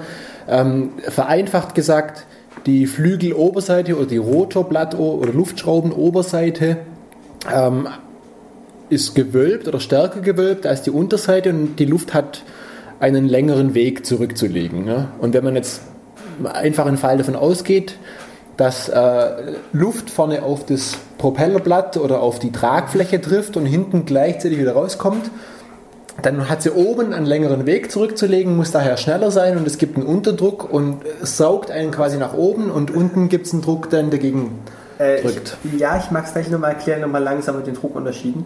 Und zwar, du hast zwei Luftmoleküle, eins oberhalb des Flügels, unterhalb des Flügels, die treffen vorne auf dem Flügel auf. Jetzt bewegt sich das Flugzeug mit konstanter Geschwindigkeit, das heißt, du möchtest erwarten, dass die ungefähr zeitgleich wieder am Flügelende rauskommen. Der Flügel ist oben länger als unten. Damit die zeitgleich rauskommen, muss das oben mal zwischenzeitlich schneller werden als das Luftmolekül unten. Das heißt, es ist tatsächlich messbar, dass an diesem Flugzeugflügel oder an einem Propeller, wo genau das der gleiche Effekt auftritt, an der langen Seite die Luftgeschwindigkeit höher ist. Genau. Und jetzt gibt es etwas zum Nachlesen, dass man den Zuhörern einfach statischer und dynamischer Druck. Luft in Bewegung erzeugt einen Unterdruck. Gilt auch für Flüssigkeiten. Ja. Und das sorgt dafür, dass oberhalb dieses langen Propellerplattes oder Flügelweges der Luftdruck sinkt und der unten drunter leicht steigt. Genau. Und theoretisch, wenn wir das Modell weiterspinnen, du bewegst dich mit dem Flugzeug durch Luft durch. Das heißt, du hast an beiden Flügelenden bewegte Luft. Du hast einen unter-unten Unterdruck, aber einer von beiden ist halt stärker. Ja. Und man, also ganz einfaches Beispiel war ja auch einfach, man nimmt, man nimmt ein Blatt Papier, hält es an den Mund dran, bläst oben drüber und das Papier bewegt sich nach oben. Dadurch, dass die Luft oben vorbeiströmt und schneller ist, dann bewegt sich das Blatt Papier nach oben. Fester Blasen. Aber das ist natürlich nicht der einzigste Effekt. Ne? Also wenn man ähm, ein Rotorblatt von einem Hubschrauber zum Beispiel anschaut oder eine Tragfläche von einem Kunstflugzeug, dann sind die fast gleich oben und unten. Also da macht es nicht mehr so wahnsinnig viel aus. Und dann haben wir das andere Prinzip, das wir vorher angesprochen haben, indem man den Anstellwinkel erhöht. Dann hat man ja auch quasi dadurch, dass dann äh, die Luft von vorne kommt und dann aber mehr nach unten abgeleitet wird, gibt es einen, einen, einen Druckunterschied, also einen höheren Druck unter der Tragfläche und einen geringeren Druck oben. Das macht natürlich auch einen sehr, sehr großen Unterschied aus. Äh, also es ist nicht nur der Bernoulli-Effekt, den man bei einem Flugzeug hat, und auch bei Rotoren und bei Hubschrauber. Ich, Rotorblättern ist hauptsächlich dieser Anstellwinkelunterschied. ich, ich vergleiche diesen Rotationseffekt einfach mal mit Wasserski. Du lässt dich hinten auf den Ski draufsacken, damit er vorne raushängt. Dieses dauerhafte auf dem Wasser, Wasser nach unten drücken, Ski nach oben drücken, Genau, genau. lässt sich halt mal temporär nicht absaufen, Ja, bis der Geschwindigkeitsunterschied zu gering wird gegenüber dem Wasser. richtig. Ich überlege gerade, wie ich jetzt sinnvoll zurückkomme, weil es geht ja darum, wie du Flugsteuerungssoftware designen musst. Wir hatten jetzt Quadrocopter, die darauf aufbauen, dass du äh, einen Propeller hast, der dir von Natur aus einen Auftrieb gibt, weil der Bernoulli-Effekt da halt hart eingebrannt ist, wo du über Drehzahl steuerst, wie viel Auftrieb du tatsächlich bekommst. Die Drehzahl erhöht dir nur die Geschwindigkeit gegenüber Luft, macht einen stärkeren und macht mehr Auftrieb. Wir haben eventuell Fluggeräte wie Helikopter, wo wir über ein Element namens Taumelscheibe den Anstellwinkel eines Propellerplattes sequenziell auf der vollen Rotation nochmal manipulieren können und damit an unterschiedlichen Seiten des Helikopters unterschiedlich viel Auftrieb haben. Genau.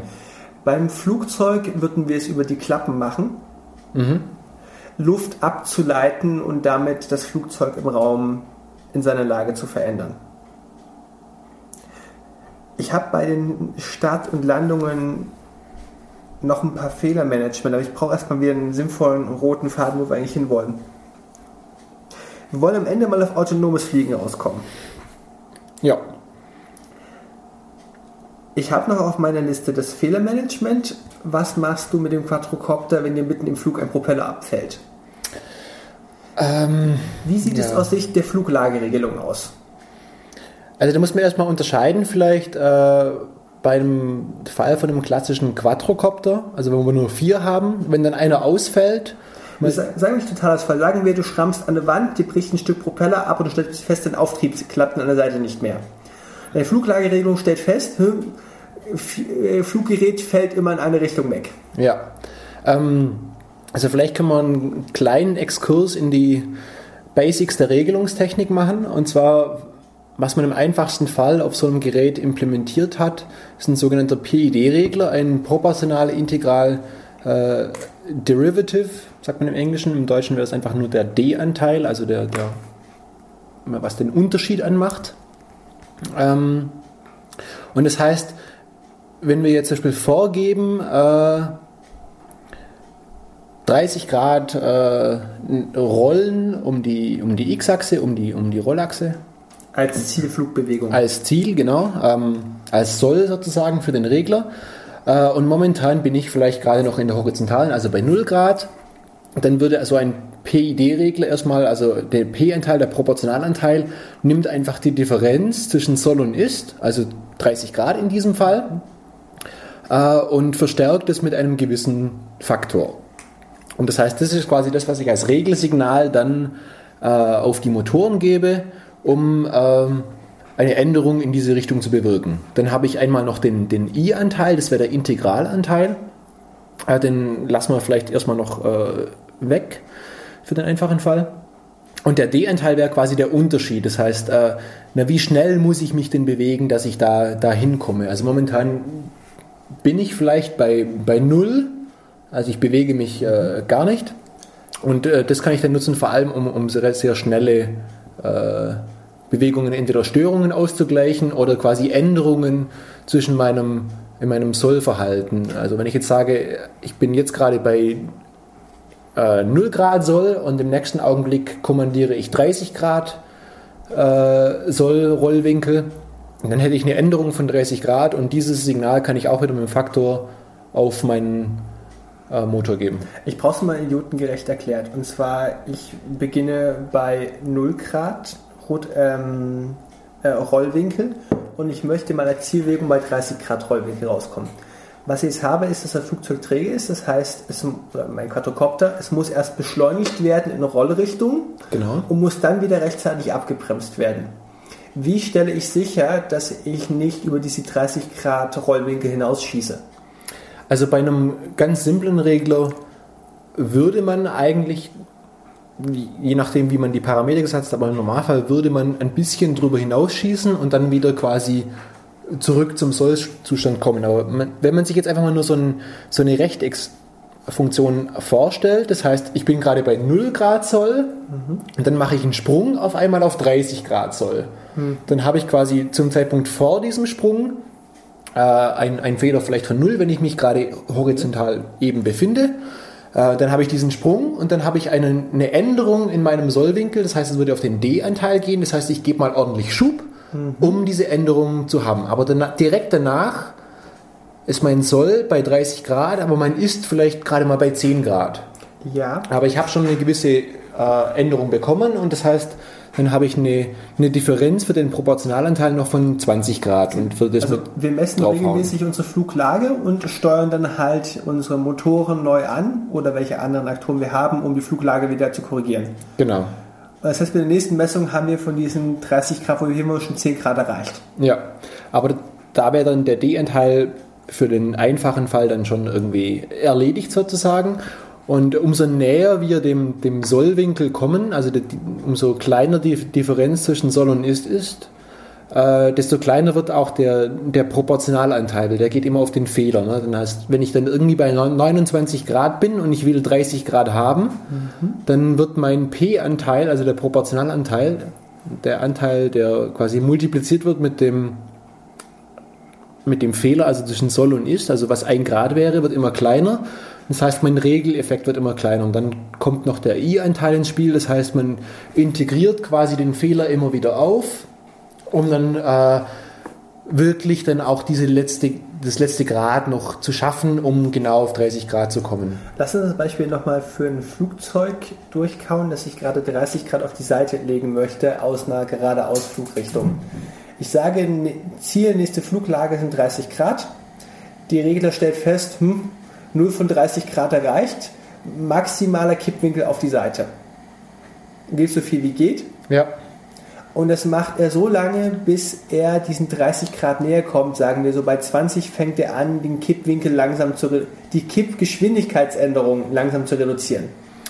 Genau, also durch den Proportionalanteil ist quasi, je näher man dem Soll kommt, also je kleiner der Fehler ist, umso, umso kleiner würde die, das, äh, das Kommando werden, dreh doch mal zur Seite. Ähm, und das gleiche mit dem I-Anteil. Aber das würde auch bedeuten, dass man meistens, weil das Gerät, wie du gerade gesagt hast, auch träge ist, mhm. ein bisschen überschießt und dann ist man quasi ein bisschen in der falschen Richtung und dann würde man wieder gegenregeln und wäre dann äh, auf dem Soll nach kurzer Zeit hoffentlich. Man kann das Ganze aber auch so einstellen, dass man dem Soll sehr, sehr, sehr langsam nahe kommt. Ähm, das kann man, also man sagt auch dann, das kann man die Dämpfung einstellen von dem System. Man kann sich das wirklich so vorstellen, wie, wie nähert man sich so einer Linie an oder wie schnell oder wenn man, wenn man losrennt und bei irgendwas stoppt. Ne? Man kann dann anfangen zu bremsen, wenn man gerade da ist, wo man sich befinden möchte. Dann schießt man ein bisschen übers Ziel hinaus und muss wieder ein bisschen zurück. Dann erreicht man das Ziel ein bisschen schneller oder man, man fängt quasi schon an, vor dem Ziel zu bremsen, um dann langsam sich dem Ziel im Endeffekt anzunähern. Also ich habe zwei Möglichkeiten, es zu steuern. Ich kann es entweder aggressiv ansteuern, schieße übers Ziel hinaus, oder ich kann es gemächlich ansteuern, dann erreiche ich irgendwann mal mein garantiertes Ziel. Genau, genau.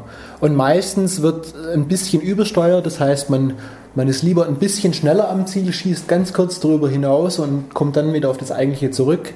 Äh, wenn man meistens irgendwie, je nachdem, was man gerade steuern möchte, aber im Fall von einem Quadrocopter die Lageregelung, also das Rollen zum Beispiel, das wir gerade hatten, ähm, möchte man eigentlich relativ schnelle Reaktion haben. Das heißt, da macht man immer so ein bisschen so ein Trade-off wie schnell möchte ich es erreichen und wie viel Überschwingung darf ich haben. Wie oft muss ich denn die Lage vom Quadrocopter messen und nachsteuern pro Sekunde, damit eine geradlinige Flugbewegung überhaupt möglich ist? Also, dass man einfach nur fliegen kann und in der Luft bleiben kann, sagen wir mal so Minimum, es kommt ein bisschen auf die Größe des Quadrocopters drauf an. Je größer, desto träger, desto stabiler? Genau, grob gesagt, ja. Äh, sagen wir mal 50 Mal pro Sekunde ähm, das wäre aber schon relativ langsam.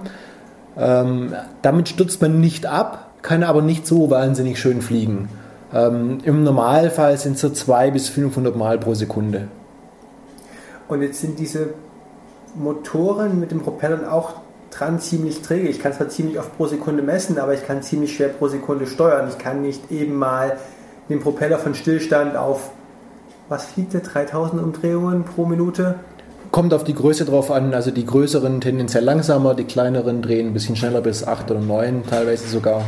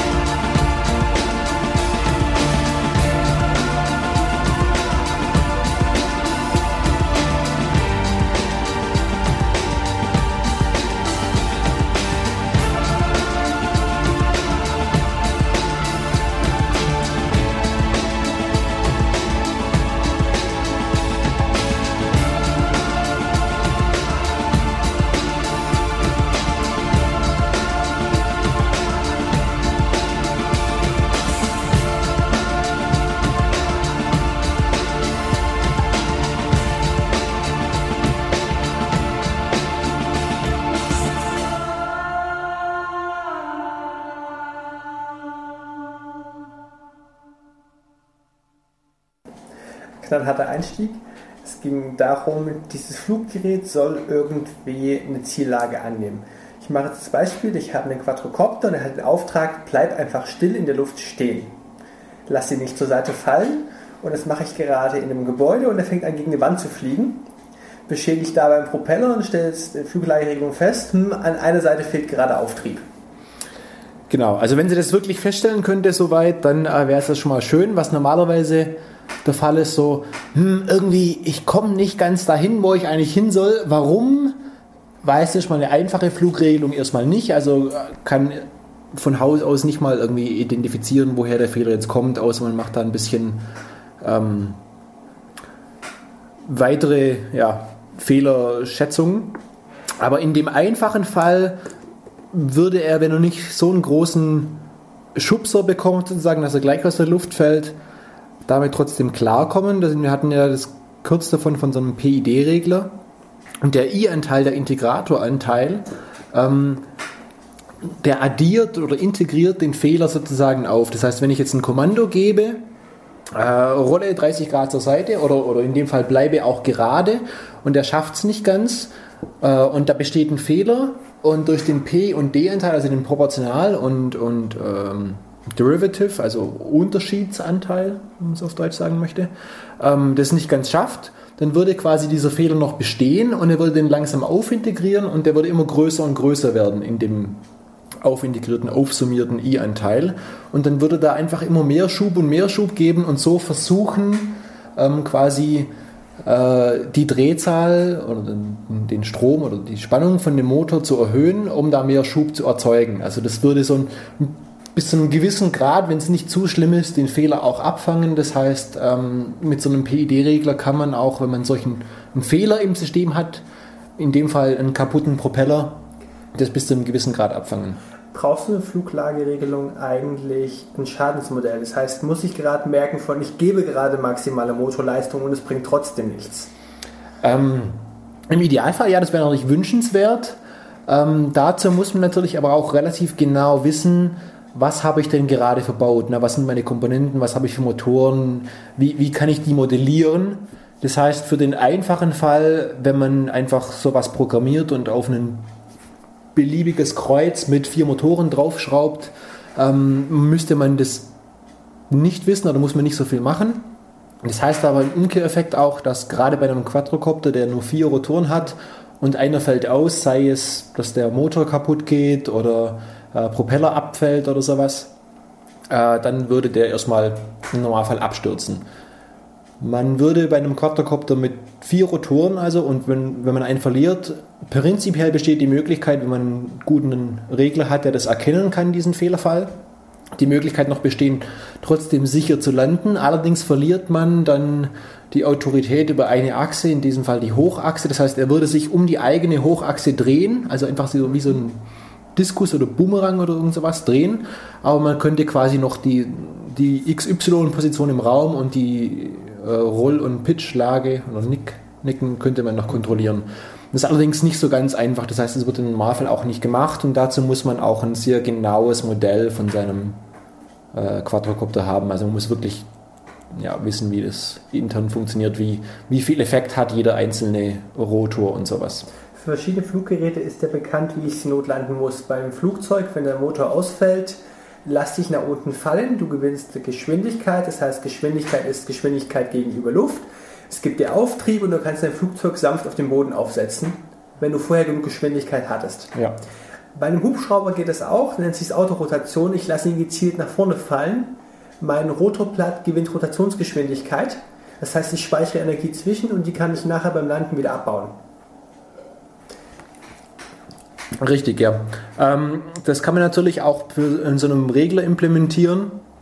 Ähm, nicht ganz trivial, dadurch, dass man natürlich auch gerade bei einer Autorotationslandung wirklich äh, im richtigen Augenblick auch wieder den Anstellwinkel von den Blättern erhöhen muss. Also man speichert ja, wie du gesagt hast, Energie im Endeffekt, dadurch, dass man die Blätter rotieren lässt.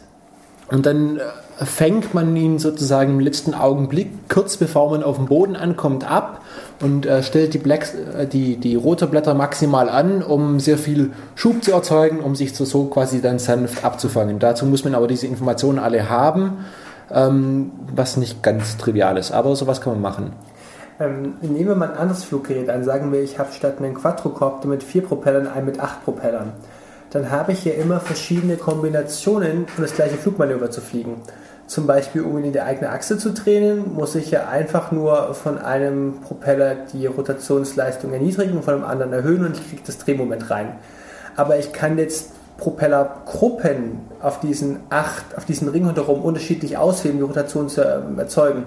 Wonach wählt der Regler eigentlich aus, auf welche Propeller er den Schub geben möchte und auf welche nicht?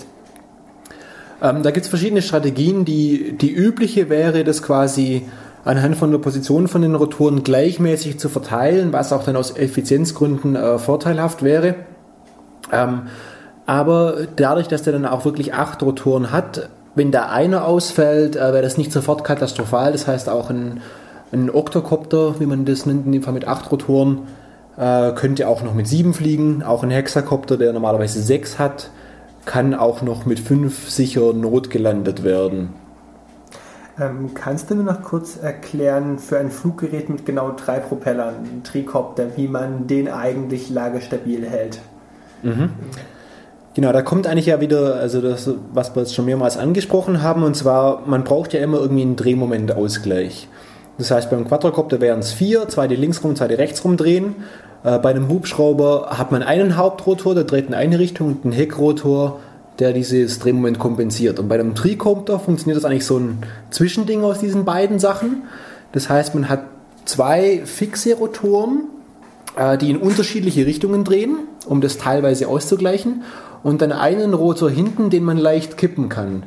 Das heißt, wenn man dann, wenn die beiden Hauptrotoren in Anführungszeichen oder beiden vorderen Rotoren mit unterschiedlicher Geschwindigkeit drehen, kann man den hinteren Rotor ein kleines bisschen kippen, um äh, Schub zur Seite zu geben sozusagen, um ähnlich wie ein Heckrotor bei einem klassischen Hubschrauber dieses restliche überbleibende Drehmoment auszugleichen. Das heißt, da hat man dann drei Motoren, die jeweils Drehzahl gesteuert sind, plus ähm, den im Normalfall hinteren Rotor, den man dann leicht kippen kann zur Seite, um diesen Drehmomentausgleich zu machen. Kannst du dir eine Steuerung vorstellen, die das gleiche leistet, wenn man die Propellerblätter nicht kippbar macht?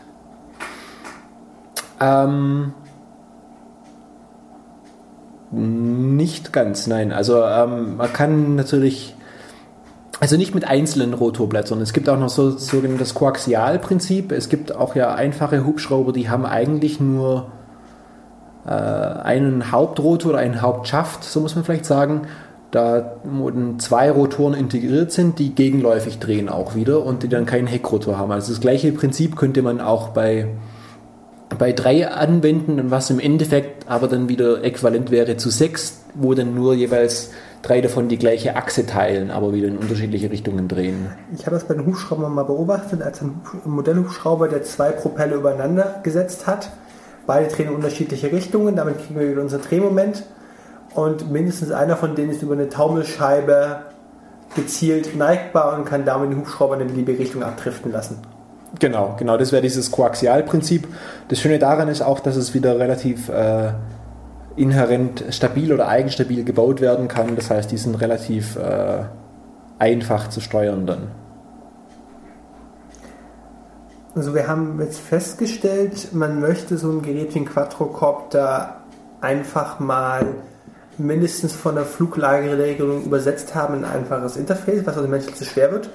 Wir haben verschiedene Schadensmodelle durchgesprochen, wie ich verliere gerade einen Propeller von ich gleiche es partiell aus, bis ich habe ein konkretes Schadensmodell, kenne mein Fluggerät und weiß, welcher Schaden aufgetreten sein muss und kann dieses Gerät automatisch notlanden hast du das schöne Beispiel gebracht mit dem Flugzeug, mit den zwei Motoren und. Genau, also man kann natürlich auch nicht nur bei einem Hubschrauber oder Quadrocopter ausfallende ähm, Motoren oder, oder Aktuatoren haben. Wir hatten mal äh, ein sehr interessantes Projekt und zwar bei einem Flugzeug, äh, das zwei Motoren hat, die an den Tragflächen befestigt sind, ähm, dann einen Motor auszuschalten und zu gucken, wie gut man das dann noch fliegen kann. Es geht noch, also auch als ich relativ schlechter Pilot konnte das noch halbwegs fliegen, wenn auch nicht mehr so gut landen. Wir haben im Physikunterricht eingetrichtert, es ist egal, an welche Stelle die Kraft angreift. Äh, ja, gut, gegenüber natürlich dem, dem Schwerpunkt. Das heißt, wenn das äh, an der Seite angreift, dann gibt es noch nicht immer einen, einen, einen, Moment, also auch wieder einen Drehmoment. Das heißt, das Flugzeug versucht sich zur Seite zu drehen, wenn nur einer der Seitenmotoren läuft und dann muss man einfach gegensteuern, in dem Fall mit dem Seitenruder, um das zu kompensieren. Und äh, wenn man dann adaptive Regler baut, die mit sowas klarkommen, dann bemerken die diesen Unterschied sozusagen, auch wenn sie gar nicht mal direkt wissen, woher das jetzt kommt. Was unterscheidet den adaptiven Regler von dem nicht adaptiven Regler? Äh, grob gesagt ist einfach der, hm, ist ein bisschen eine philosophische Frage, jetzt auch da streiten sich die Geister manchmal drüber, aber äh, der adaptive Regler hat einfach, wenn man so möchte, weitere Elemente drin, die sich äh, ja, anpassen können. Ich weiß jetzt nicht, wie ich das einfacher ähm, erklären soll, ehrlich gesagt. Wir schieben es über die Shownotes nach. Sehr gut. Ähm, ja, und wenn man dann zum Beispiel auch noch einfach dann auf der einen Seite den Motor ausschaltet, plus auch noch dann die Hälfte von dem Flügel abwirft, was wir mal gemacht haben, dann wird dieses äh, Fluggerät für einen normal begabten oder nicht begabten Piloten wie mich äh, eigentlich nicht mehr fliegbar. Welche Flugrichtung würdest du einnehmen? Würde es ein Helix fliegen? Das würde einfach ins Trudeln kommen und abstürzen, wie es mir auch einmal passiert ist. Aber mit einem guten äh, Flugregler oder Flugstabilisationssystem dann drin, dass es nie, noch nicht komplett autonom fliegt, aber einem quasi hilft, die Kommandos, die man geben möchte, also quasi fliege geradeaus, fliege eine Kurve, äh, Rolle um so und so viel Grad äh, zu übersetzen in eigentliche Steuerkommandos, dann kann man das dann auch mit äh, sozusagen Software- und Elektronikunterstützung noch äh, auch als minder begabter Pilot äh, noch steuern. Und genau. Ich erinnere mich nicht mehr genau daran, wo ich es gelesen habe. Es ging darum, einem Fluggerät mit Machine Learning beizubringen, sich selbst in der Luft zu halten, ohne abzustürzen. Und es war nachher ein Gerät, das dauerhaft einen Helix flog und dann immer wieder seine Fluglage leicht korrigiert hat. Ja, da gibt es ganz interessante Projekte dazu. Äh, zum Beispiel auch um Hubschraubern Kunstflug beizubringen. Und es ist gar nicht so ganz einfach.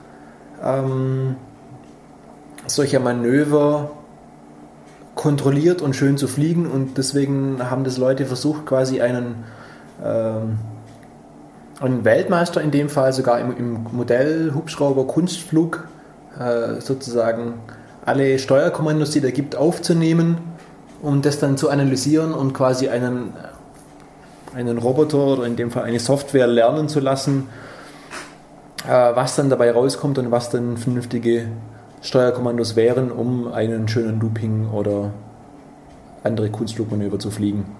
Ich wollte gerade Richtung Software-Testen, Softwareentwicklung rauskommen, aber wir sind noch gar nicht mit autonomem Fliegen fertig. Ja, genau, das ist eigentlich für mich der interessanteste Teil, denn ich bin ein miserabler Pilot und ähm, für mich ist eigentlich immer interessant, äh, ich habe irgendwie eine Aufgabe, die möchte ich erledigen, das sei das jetzt irgendwie für Meteorologen irgendwelche Sensoren in die Luft bringen oder sei das vielleicht äh, eine Kamera an ein Flugzeug oder Quadrocopter dran zu machen, äh, um große äh, Felder zu fotografieren und dann Luftbildarchäologie zu betreiben, was wir schon gemacht haben, was äh, sehr spannend war. Oder die Einsatzzwecke sind natürlich äh, sehr, sehr vielfältig. Also für mich ist eigentlich der coolste Teil, wenn so ein Ding von alleine fliegt, das macht, was ich ihm sage und ich muss die Fernsteuerung gar nicht erst anfassen. Davon hat man es eigentlich bis jetzt noch, noch gar nicht. Wir haben auch, jetzt mag ich wenigstens mal, wenn es es ihn gibt, es gibt auch ein paar Gesetze drum, die sagen, was du steuern darfst und was nicht. Wir wählen dafür hier, es gibt Gesetze. Fertig. genau. Also eins, was man noch sagen müsste, vielleicht da in dem Zusammenhang, äh, es gibt eigentlich immer einen Safety-Piloten sozusagen, der mit einer Fernsteuerung dasteht und man darf auch ohne Genehmigung nur innerhalb der Sichtweite fliegen. Ähm, das sollte man auch äh, ja, bei Herzen nehmen. Haben gerade gesagt, du möchtest eine gewisse Nutzlast an das Gerät dranbringen, zum Beispiel eine Kamera, die alle Zeitintervalle Bilder macht. Ähm, ist es für dich eigentlich interessant, ein Fluggerät passend zur Payload auszuwählen? Also gibt es was, wo ein Flugzeug besser schlägt als ein Quadrocopter? Was die Last angeht oder was die Entfernung angeht, die es zurücklegt? Ja, auf jeden Fall. Also es gibt, es kommt auch nicht immer sehr stark auf die Anwendung drauf an. Ähm, zum Beispiel, wenn es jetzt darum geht, eine, eine größere Fläche äh, zu fotografieren, um dann zum Beispiel daraus äh, georeferenzierte 3D-Modelle zu erstellen oder für, ähm, für die Landwirtschaft äh, mit einer Nahinfrarotkamera Bilder zu machen, um festzustellen, wo, wo es mehr Düngemittel braucht und solche Geschichten. Ähm, das sind meistens dann Flugzeuge sinnvoller, weil sie generell einfach eine höhere Reichweite haben. Sie können länger fliegen, sie können auch schneller fliegen. Ähm, das heißt, solange man nicht die Anforderung hat, an einer gewissen Stelle stehen zu bleiben und was länger sich anzugucken oder Video oder Bilder zu machen, sind tendenziell für solche Aufgaben Flugzeuge besser geeignet. Ich muss an der Stelle mal erklären, warum autonomes Fliegen dieser Stelle einfach cool ist. Wenn ihr ein Modellflugzeug steuert, ist das zu einem Zeitpunkt einfach nur ein beliebiger kleiner schwarzer Fleck am Horizont. Und ihr wisst auch nur, dass es der kleine schwarze Fleck ist, weil ihr ihn hingesteuert habt. Es ist nicht immer klar, in welcher Lage der sich gerade befindet. Ein guter Pilot weiß, in welcher Lage sich sein Flugzeug befindet. Richtig, ja. Und welches Steuerkommando ihn gerade wie stark auslenken wird. Genau, also oft sieht man das dann gar nicht mehr richtig und wenn man es nicht selber hingesteuert hat und es nicht, nicht weiß, wie sich verhält, dann wird es oft schwierig, als entfernter Pilot sozusagen das äh, mit dem Auge wahrzunehmen. Für mich ist der interessante Teil eigentlich eine, eine Art Bodenstation zu haben, das heißt eigentlich ein Laptop mit einer Karte und da klicke ich dann ein paar Punkte an und sage, flieg doch mal bitte hier da entlang. Und eventuell gibt es noch irgendwelche Sachen, die ich, worauf ich meinen Sensor oder meine Kamera immer richten möchte. Was beim Entlangfliegen, was sind eigentlich die schwierigen Sachen? Dein Abstand zum Boden, deine Störung durch Wind? Ähm, die schwierigsten Sachen meiner Meinung nach sind eigentlich solche Sachen wie, ich möchte mal kurz im Park fliegen und muss dann jetzt irgendwie entscheiden können, wo kann ich langfliegen und wo kommt auf einmal ein Baum im Weg. Also solche Hindernisse zu erkennen, ist eigentlich das Schwierigste. Wenn ich jetzt nur die Höhe zum Boden haben möchte, da kann man auch über so eine einfache Sachen, wie wir vorher gesagt haben, ne, ich mit dem Quadrocopter sinke ich einfach so lange, bis ich dann irgendwie einen Bodenkontakt habe. Über solche Sachen kann man relativ einfach dann auch wieder an der Stelle landen, wo man vorher eventuell auch schon mal gestartet ist oder dann kennt man ja auch die Starthöhe. Aber Hindernisse oder andere Flugzeuge im Flugraum sind meiner Meinung nach die, die größte Schwierigkeit. Äh, für so ein Fluggerät wie so ein Quadrocopter, den ich relativ stille Luft halten kann, müsste so ein Baum zum Fliegen sein doch sehr einfach sein. Ich mache eine Abstandsmessung in alle seitlichen Richtungen. Genau, da ist nur das Hauptproblem. Für solche Sachen sind die Sensoren ein bisschen schwierig. Also diese kleinen Infrarotsensoren haben eine sehr geringe Reichweite von nur na, also drei, vier Meter vielleicht. Ultraschall wird beim Quadrocopter, auch wenn man das meistens dann unter den Rotoren montieren möchte, ein bisschen schwieriger aufgrund von den ganzen Verwirbelungen, hat auch sehr geringe Reichweite. Das heißt, wenn ich da schnell irgendwo entlang fliege und ich möchte in alle Richtungen äh, Abstandssensoren haben, ist das Ganze es ist machbar, aber nicht so ganz einfach. Das heißt, wo, man geht da inzwischen oft dazu über, dann das Ganze über Kameras zu machen mit Fischaugen. Äh, Objektiven und dann quasi visuell zu bestimmen, wie weit man sich zu Objekten entfernt. Visuell als Mensch oder mit Hilfe von Computer Vision, dass du das Bild automatisiert auswerten lässt? Äh, idealerweise natürlich äh, mit Hilfe von Computer Vision. Aber das bringt plötzlich den interessanten Punkt von, wie viel Energie braucht deine Rechenleistung im Vergleich zu allen Aktoren, die du hast. Also für alle Sensoren, über die wir bisher gesprochen haben, ist der Energieverbrauch des Sensors eigentlich vernachlässigbar Richtig. gegenüber dem, was mein Motor frisst, zu jeder Zeit, um das Ding stabil in der Luft zu halten. Ja. Wie ist es denn plötzlich, wenn ich Rechenstärke Hardware mitführen möchte, um Computer Vision betreiben zu können? Ja, da wird es natürlich dann ähm, interessant und spannend und geht auch meistens dann relativ schnell aus dem Bereich raus, mit dem man sich so als Hobbybastler äh, bewegen kann. Aber äh, ja, wenn ich vergleiche, wir haben beim Deutschen Zentrum für Luft- und Raumfahrt einen Quadrocopter, der wiegt 2 Kilo, davon sind 1,2 Kilogramm Payload in Anführungszeichen, das heißt, es ist Computer-Hardware, ein Core i7, zwei kleinere ARM-Prozessoren äh, plus ein FPGA-Board, das Stereokameras auswertet. Und da macht sich natürlich dann auch äh, im Energieverbrauch bemerkbar. Das heißt, die Hälfte der Energie oder knapp die Hälfte, 40 Prozent circa, gehen äh, für die Rechner drauf und der Rest eigentlich für die Motoren und Aktuatoren. Das kann man natürlich beliebig ähm, ja, also für Computer Vision generell gilt, mehr Rechenleistung ist mehr gut. Und ja. Ich wollte das ganze System mit Leistung und Elektronik gar nicht so sehr anreißen. Das Problem ist einfach in den Akkus, du hast ein gewisses Gewicht und hast eine gewisse Energie, die da rauskommt. Genau, also die Flugzeiten werden dann halt leider dementsprechend kurz immer. Ich mag noch ein Stichwort erwähnen, damit es überhaupt mal aufgesprochen wurde, CHDK.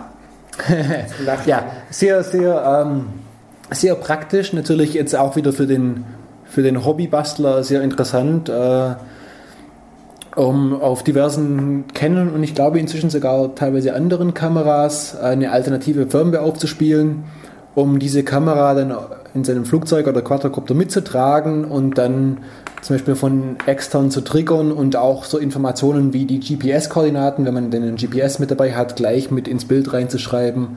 Ähm, sowas ist sehr praktisch. Hast du eigentlich persönliche Erfahrungen mit den Fluggeräten und Fotografie? Sind dir mal Bilder verwackelt? Nie. Nein, die sind alle immer perfekt geworden. Nein, natürlich nicht. Also das ist ein, ein, ein gängiges Problem. Ähm, deswegen werden oft dann auch die, die Kameras, die man drin hat, zumindest mal gedämpft aufgehängt. Meistens, wenn man auch so, ähm, das wäre vielleicht ein anderes Stichwort noch, so First-Person-View, FPV fliegt. Das heißt, die fliegen nicht autonom, aber man guckt quasi durch eine Videobrille durch, wie wenn man als äh, erste Person sich in dem Fluggerät befindet. Hast du das mal probiert, weil sich dein Kopf hier auf eine andere Steuerung einstellen muss, als die, die du eigentlich gewöhnt bist? Du siehst das Fluggerät plötzlich nicht mehr aus der dritten Perspektive, wie du es tust, wenn du deine Fernbedienung in der Hand hältst, sondern aus der ersten. Ja. Du siehst nur diesen kleinen Kameraausschnitt, den es dir zeigt, musst dich plötzlich an Landmarken markieren. Hast du einfach mal ausprobiert? Wie viel Fuck-up macht es mit deinem Kopf? Ähm, je nach Fluggerät ziemlich viel. ähm, das Schwierigste, was ich fand, war Entfernungen einzuschätzen. Das, da muss man sich, glaube ich, erstmal ein bisschen dran gewöhnen und auch je nach Kamera, wie, viel, wie groß der Öffnungswinkel ist, kann man sich da sehr, sehr leicht verschätzen. Ähm, ansonsten ist vielleicht sogar für manche einfacher zu fliegen, ähm, dadurch, dass man nicht umdenken muss, wenn quasi sozusagen das Flugzeug auf einen zufliegt, weil man sieht ja immer aus Perspektive des Flugzeugs raus. Aber das vielleicht sind manche Aspekte sind einfacher, andere wie Einschätzen von Geschwindigkeit und Entfernung kann ein bisschen schwieriger sein. Hängt von der Länge des Pilotentrainings ab und für Leute, die noch nie geflogen sind, reale Hardware zu schrotten kostet nicht nur Geld, sondern auch Zeit, den Kram wieder zu reparieren. Das sind zwar wirklich böse Größen. Deswegen hat man üblicherweise Simulatoren, auch in deinem Fall. Ja, also ich meine, mir fällt jetzt gerade keiner ein, mit dem man First-Person-View fliegen, simulieren und üben könnte, aber ich bin mir sicher, dass es inzwischen auch schon gibt. Ähm, für die ganzen autonomen Sachen wird natürlich exzessiv auf Simulationen zurückgegriffen, denn da würde man ja als Pilot normalerweise gar nicht steuern, sondern da geht es dann eher darum, nicht, dass ich meine, äh, meine Skills als Pilot übe, sondern dass ich eher gucke, ob ich alles richtig programmiert habe, ob ich meine, meinen Flugplan richtig erstellt habe, wann soll dieses Gerät was machen, ähm, passt die Logik, äh, die ich mir überlegt habe, für eine Mission da wird natürlich sehr viel auf Simulationen zurückgegriffen, ja. Ich möchte auch auf lange Sicht noch auf Paparazzi rauskommen. Und zwar schreibst du in der Flugsteuerungssoftware mit. Also interessant ist ja, wenn du systematisch Flugsteuerungssoftware entwickelst, haben wir gerade festgestellt, reale Hardware zu verschrotten kostet richtig Geld. Wie testet man eigentlich Flugsteuerungssoftware, bevor man sie auf ein reales Fluggerät bringt? Ähm, ja, gibt es natürlich verschiedene Möglichkeiten. Das kommt darauf an, auf welchem Level, was man da jetzt genau äh, überprüfen möchte. Also wenn man jetzt die, äh, die abstrakte in der höheren Ebene sozusagen die Missionsplanung testen möchte, also quasi so if then else, was passiert, wenn ich an diesem Wegpunkt angekommen bin, dann soll dieses Fluggerät das machen. Das Rest lässt sich relativ leicht simulieren, weil man die Eigenschaften des Flugzeugs auf einem sehr abstrakten Level simulieren kann, wenn es nur um die höhere Logik geht. Sagen wir, du hast jetzt einen billigeren Flug, äh, einen billigeren äh, äh, Erdbeschleunigungsmesser gefunden, möchtest den jetzt verbauen und hat ein anderes Interface. Ja, gut, ich meine, die meisten Sachen, also solche, solche äh, Tests für, für Treiber von neuen Sensoren und sowas, werden meistens einfach mal ähm, auf dem Boden gemacht. Ne? Also man kann ja auch am Schreibtisch mal testen, ob zumindest mal halbwegs vernünftige Daten rauspurzeln aus diesem Gerät. Aber dann natürlich auch, na, sind die Daten gut genug, um sie überhaupt zu verwenden? Ähm, haben wir schon auch eine Simulation, die dann äh, Rauschen hinzufügen kann, Latenz zu den Sensoren hinzufügen kann, ein Bias hinzufügen kann, Drift und sowas simulieren. Ähm, das geht aber natürlich immer nur so weit, insofern man auch die Fehler kennt und mitmodelliert hat. Das ist sehr schwer zu modellieren sind solche äh, Störgrößen wie Vibrationen, die man auf den Beschleunigungssensoren hat, die sind sehr, sehr schwierig zu modellieren und zu simulieren daher. Das heißt also, im Endeffekt, einige Sachen kommt man nicht umhin, die auf der realen Hardware zu testen. Hast du es mal gehabt, dass du ein Fluggerät geflogen hast mit einem erprobten Set an Sensoren, die es aktuell steuern und einem experimentellen Set an Sensoren, die du gerade neu erproben möchtest? Ähm, kommt vor, aber selten. Dadurch, dass jetzt einfach äh, ich meistens nicht den, den Platz oder auch das Geld hatte, mehrere Sets an, an uh, Hardware und Sensoren gleichzeitig zu betreiben. Aber prinzipiell besteht natürlich auch immer die Möglichkeit, ähm, einen neueren Sensor einfach nur mitzufliegen sozusagen und die Daten mitzuloggen, um das dann zu vergleichen und zu gucken, wie gut oder schlecht der im Vergleich zu einem anderen äh, performt. Du hast gerade gesagt, das Geld haben, wenn ich einfach ein Fluggerät haben möchte, mit dem ich spielen kann wo geht es los, was möchte ich eventuell zukaufen und wo kann ich irgendwo rein hinkommen? Ja, die Frage stellt sich immer, was möchte man damit machen? Möchte man nur zum Spaß ein bisschen selber als Pilot rumfliegen? Möchte man irgendwie eine Plattform haben, die, man, äh, die autonom Missionen abfliegen kann? Wenn ja, was soll diese als Payload mit dabei haben? Möchte man eine kleine GoPro dranhängen, um einfach äh, vielleicht Videos von sich beim, keine Ahnung, Skifahren oder irgendwas machen? Oder soll das, ja, muss das eine Stunde lang fliegen können? Also ich meine, die, das reicht von, äh, sagen wir mal, angefangen bei 100 Euro bis zu äh, nach oben, wie üblich, keine Grenzen. Ähm, ich denke, zum manuell, wirklich zum Spaß, nur rumfliegen, manuell fliegen, ist man inzwischen sogar am besten bedient, wenn man einfach in seinen Lieblingselektronikladen geht und für 50 Euro einen kleinen Multicopter, Quadrocopter kauft, da kann man ein bisschen zum Spaß rumfliegen. Wenn man selber basteln möchte oder selber programmieren möchte, kommt es meistens ein bisschen teurer. Ähm, oder man versucht, eine der bestehenden Plattformen zu hacken. Äh, sehr schön zu hacken wäre auch zum Beispiel von Parrot AR Drone 2. Ähm, da, die ist relativ robust, da kann man auch ein paar Mal gegen eine Wand dagegen fliegen. Es passiert nicht so wahnsinnig viel. Ähm, ja, ich meine, die, die Möglichkeiten sind da sehr vielfältig und es gibt natürlich äh, diverse Open Source Projekte, die Hardware und Software äh, zur Verfügung stellen ja. und auch Support zur Verfügung stellen, um sich selber sowas zu bauen, wenn man das dann lernen möchte oder ähm, ja, eigene Anforderungen hat für eigene Szenarien. Wir haben Paparazzi noch nicht sinnvoll angesprochen. Was macht Paparazzi eigentlich? Genau, also ich bin ja äh, Mitentwickler am, am Paparazzi UAV-Projekt. Äh, wir sind eines der ältesten Open Source Projekte für Autopiloten, für äh, Flugzeuge und Multicopter. Äh, Gibt es seit 2003, hat es eigentlich angefangen. Ähm, das heißt, wir, wir haben sowohl Hardware als auch Software, also es hat unter, unter Open Source Lizenzen, die man sich äh, runterladen kann und selber bauen kann oder bei diversen äh, Herstellern dann auch die Hardware kaufen kann. Und das ist eher so, ein, so eine Art Baukastensystem. Ne?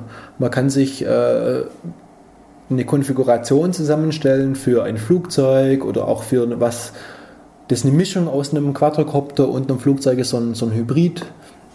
Ähm, und kann dann quasi ja, ein paar etablierte Regelungsalgorithmen oder äh, Treiber für Sensoren mit einbinden oder dann neue Sachen für seine eigene Hardware schreiben und es gibt eine abstrakte Sprache, um quasi einen Flugplan für eine Mission zu erstellen, nach dem Motto, äh, fliege dahin, wenn du da äh, irgendwas gesehen hast, einen Luftdruck von dem und dem, bla, äh, dann mache das und das. Äh, man kann da relativ komplexe Missionen zusammenstellen und gibt eine Bodenstation-Software dazu, die man sich auf dem, auf dem Laptop installiert und dann quasi normalerweise einen Datenlink das heißt, per irgendwie äh, ja, 2,4 Gigahertz Datenübertragung auf den Boden hat. Das heißt, man steuert auf einem sehr hohen Level äh, das Flugzeug, wo es hin soll. Man kann auch dann außer Reichweite fliegen. Wir sind zum Beispiel mal über die Pyrenäen geflogen, von Frankreich nach Andorra. Hatten dann ein Team, das in Andorra gewartet hat, bis irgendwann der Flieger dann ankam. Und also kann man schon sehr lustige Sachen machen. Okay, ich möchte morgen früh anfangen. Ich habe noch keine Pilotenerfahrung. Was brauche ich eigentlich zuerst? In welche Reihenfolge baue ich meine Pilotenkarriere auf? für ein Flugzeug oder für einen Quadrocopter? Sagen wir ein Hybrid. Ein Hybrid, ah, da wird es natürlich spannend. Äh, das ist natürlich äh, ein bisschen schwieriger zu fliegen ähm, als jetzt ein, eines der beiden anderen Kategorien, weil es einfach beides kann im Endeffekt. Ähm, da bleibt einem fast nur selber bauen übrig bei Hybrid. Also es gibt momentan, oder es gab zwei Projekte, wo man sich die kaufen konnte, aber das ist, ja, es gibt es leider nicht mehr. Wie viel Pilotenerfahrung, Pilotenerfahrung brauche ich denn, bevor ich zum ersten Mal ein Fluggerät real in die Luft heben möchte? Ähm, also ich würde mal behaupten, dass im Falle von einem Quadrocopter, wenn man da einen von diversen Kits benutzt, quasi mit mit Komponenten, die andere Leute schon benutzt haben, wo es bereits eine fertige Beispielkonfiguration dafür gibt, wo man nicht alles von Grund auf selber machen muss, ähm, ist eigentlich relativ einfach äh, im Vergleich zu einem Flugzeug oder einem, Quad, äh, einem Hubschrauber zu steuern. Ich denke, einsteigen kann man so bei grob 200 Euro, 300 Euro, sowas um den Dreh rum. Ähm, ja, also. Und es ist dann ein Set, das mir Pilotenerfahrung gibt und mir ein bisschen Hackerfahrung oder ich möchte nachher nochmal das Fluggerät wechseln und ein bisschen mehr Richtung Eigenbau gehen? Ähm, also was natürlich prinzipiell oft möglich ist, was ich auch schon zigmal gemacht habe, ist quasi die, die Onboard-Elektronik, also das, das Board mit dem Autopilot und den Sensoren und dem GPS. Das kann ich dann ja auch relativ leicht auf, einen, auf ein neues Flugzeug oder einen anderen Quadrocopter draufschrauben äh, und mir eine neue Konfiguration sozusagen zusammenbauen und sagen, ja, jetzt habe ich aber ein Flugzeug und es hat diese und jene Achsen. Ähm, also die Sachen sind auch wiederverwendbar, aber manche Sachen, wenn man jetzt einsteigt, braucht man natürlich immer wie eine Fernsteuerung, ein Ladegerät. Also sind eher diese Sachen drumherum, die dann immer relativ viel kosten. Was muss ich denn eigentlich alles anpassen, wenn ich die Steuerungs-, Hardware- und Softwareeinheit auf ein neues Fluggerät übernehme? Ich muss irgendwie konfigurieren, was die Motoren abhängig von Spannung an Leistung bringen. Ich muss ihm sagen, du hast jetzt folgende neue Achsen gewonnen oder verloren.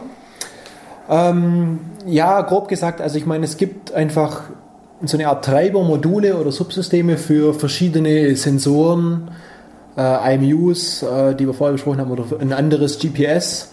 Und dann äh, gibt es ja, diverse Möglichkeiten, um zu sagen, ja, jetzt habe ich einen, einen Quadrocopter oder einen Hexakopter. Und da gibt es auch sehr viele Beispiele dazu. Aber man muss ja auch zum Beispiel einen Hexakopter nicht unbedingt äh, machen, wo man dann alle sechs oder alle acht, wenn man einen Oktokopter baut, in einem kreisförmig anordnen. Man kann die auch beliebig anders anordnen. Man kann die auch irgendwie einen, einen V draus machen. Keine Ahnung, ich will jetzt irgendwie ein fliegendes V machen. Dann sowas auch möglich. Äh, dann muss man das Ganze halt äh, ein bisschen anders konfigurieren und ein bisschen anders parametrisieren. Ähm, da gibt es dann aber relativ viel äh, ausführliche Informationen im Wiki dazu. Die sind total selbsterklärend, wenn man es zum ersten Mal macht. Oder muss man schon mal das Hello World geleistet haben, um das verstehen zu können? Ähm, das ist natürlich für mich immer ein bisschen schwer einzuschätzen, dadurch, dass ich äh, relativ viel weiß davon. Ich halte jetzt einfach das Diktiergerät scharf, weil die Hörer nicht mitbekommen haben, was wir zwischendrin geredet haben. Richtig. Halten wir fest, wie komme ich in die richtige Hardware ran? Es gibt zwei Lösungen. Die eine ist Geld drauf werfen, die andere ist Zeit drauf werfen. Für 200 Euro bekommt man schon Bastelkits zum viel manuell fliegen und ein bisschen basteln. Wenn man mehr Spaß haben mag, muss man dann mehr Freizeit investieren und mehr Sachen von Hand zukaufen. Das trifft es im Prinzip eigentlich ganz gut, ja. Also man bekommt auch schon für, sagen wir mal, 100 Euro was, das man so ein bisschen hacken kann. Ähm, ist man halt sehr eingeschränkt, aber ich, mein, ich denke mal 200, 300 Euro muss man wirklich Minimum einplanen, wenn hast man noch eine Fernsteuerung dazu haben möchte. Hast du mal im Preissegment gesehen, was die Payload ist? Die, diese Geräte, wie viel Gewicht können die Fluggeräte tragen? Also da bleibt so bei, ne, sag mal 100, 150 Gramm oder so. Aber wie gesagt, da gibt es so wahnsinnig viele Optionen und nachdem ich ein paar Geräte habe, bin ich da auch nicht immer ganz up to date, was sich alles machen lässt. Also mit ein bisschen Kreativität und auch ausprobieren, mit äh, diversen China-Shops bestellen, lässt sich für 200 Euro auf jeden Fall auch ein großes Gerät zusammenbauen. Man bestellt dann halt besser, wenn man auch nur vier Motoren braucht, sechs. Äh, dann hat man auf jeden Fall vier dabei, die funktionieren. Ähm, das kann man dann sehr günstig machen, aber man muss halt ein bisschen experimentierfreudig sein und auch Sachen einzeln ausprobieren und testen. Wenn man äh, sicher sein möchte, dass es funktioniert, muss man halt ein bisschen tiefer in die Tasche greifen. Ähm, genau, aber das bleibt dann immer jeder selber überlassen, wie, welchen Weg man da gehen möchte. Ne? Schick. Lass es uns einfach als harten Cut am Ende stehen lassen. Und danke für deine Gesprächszeit. Gerne.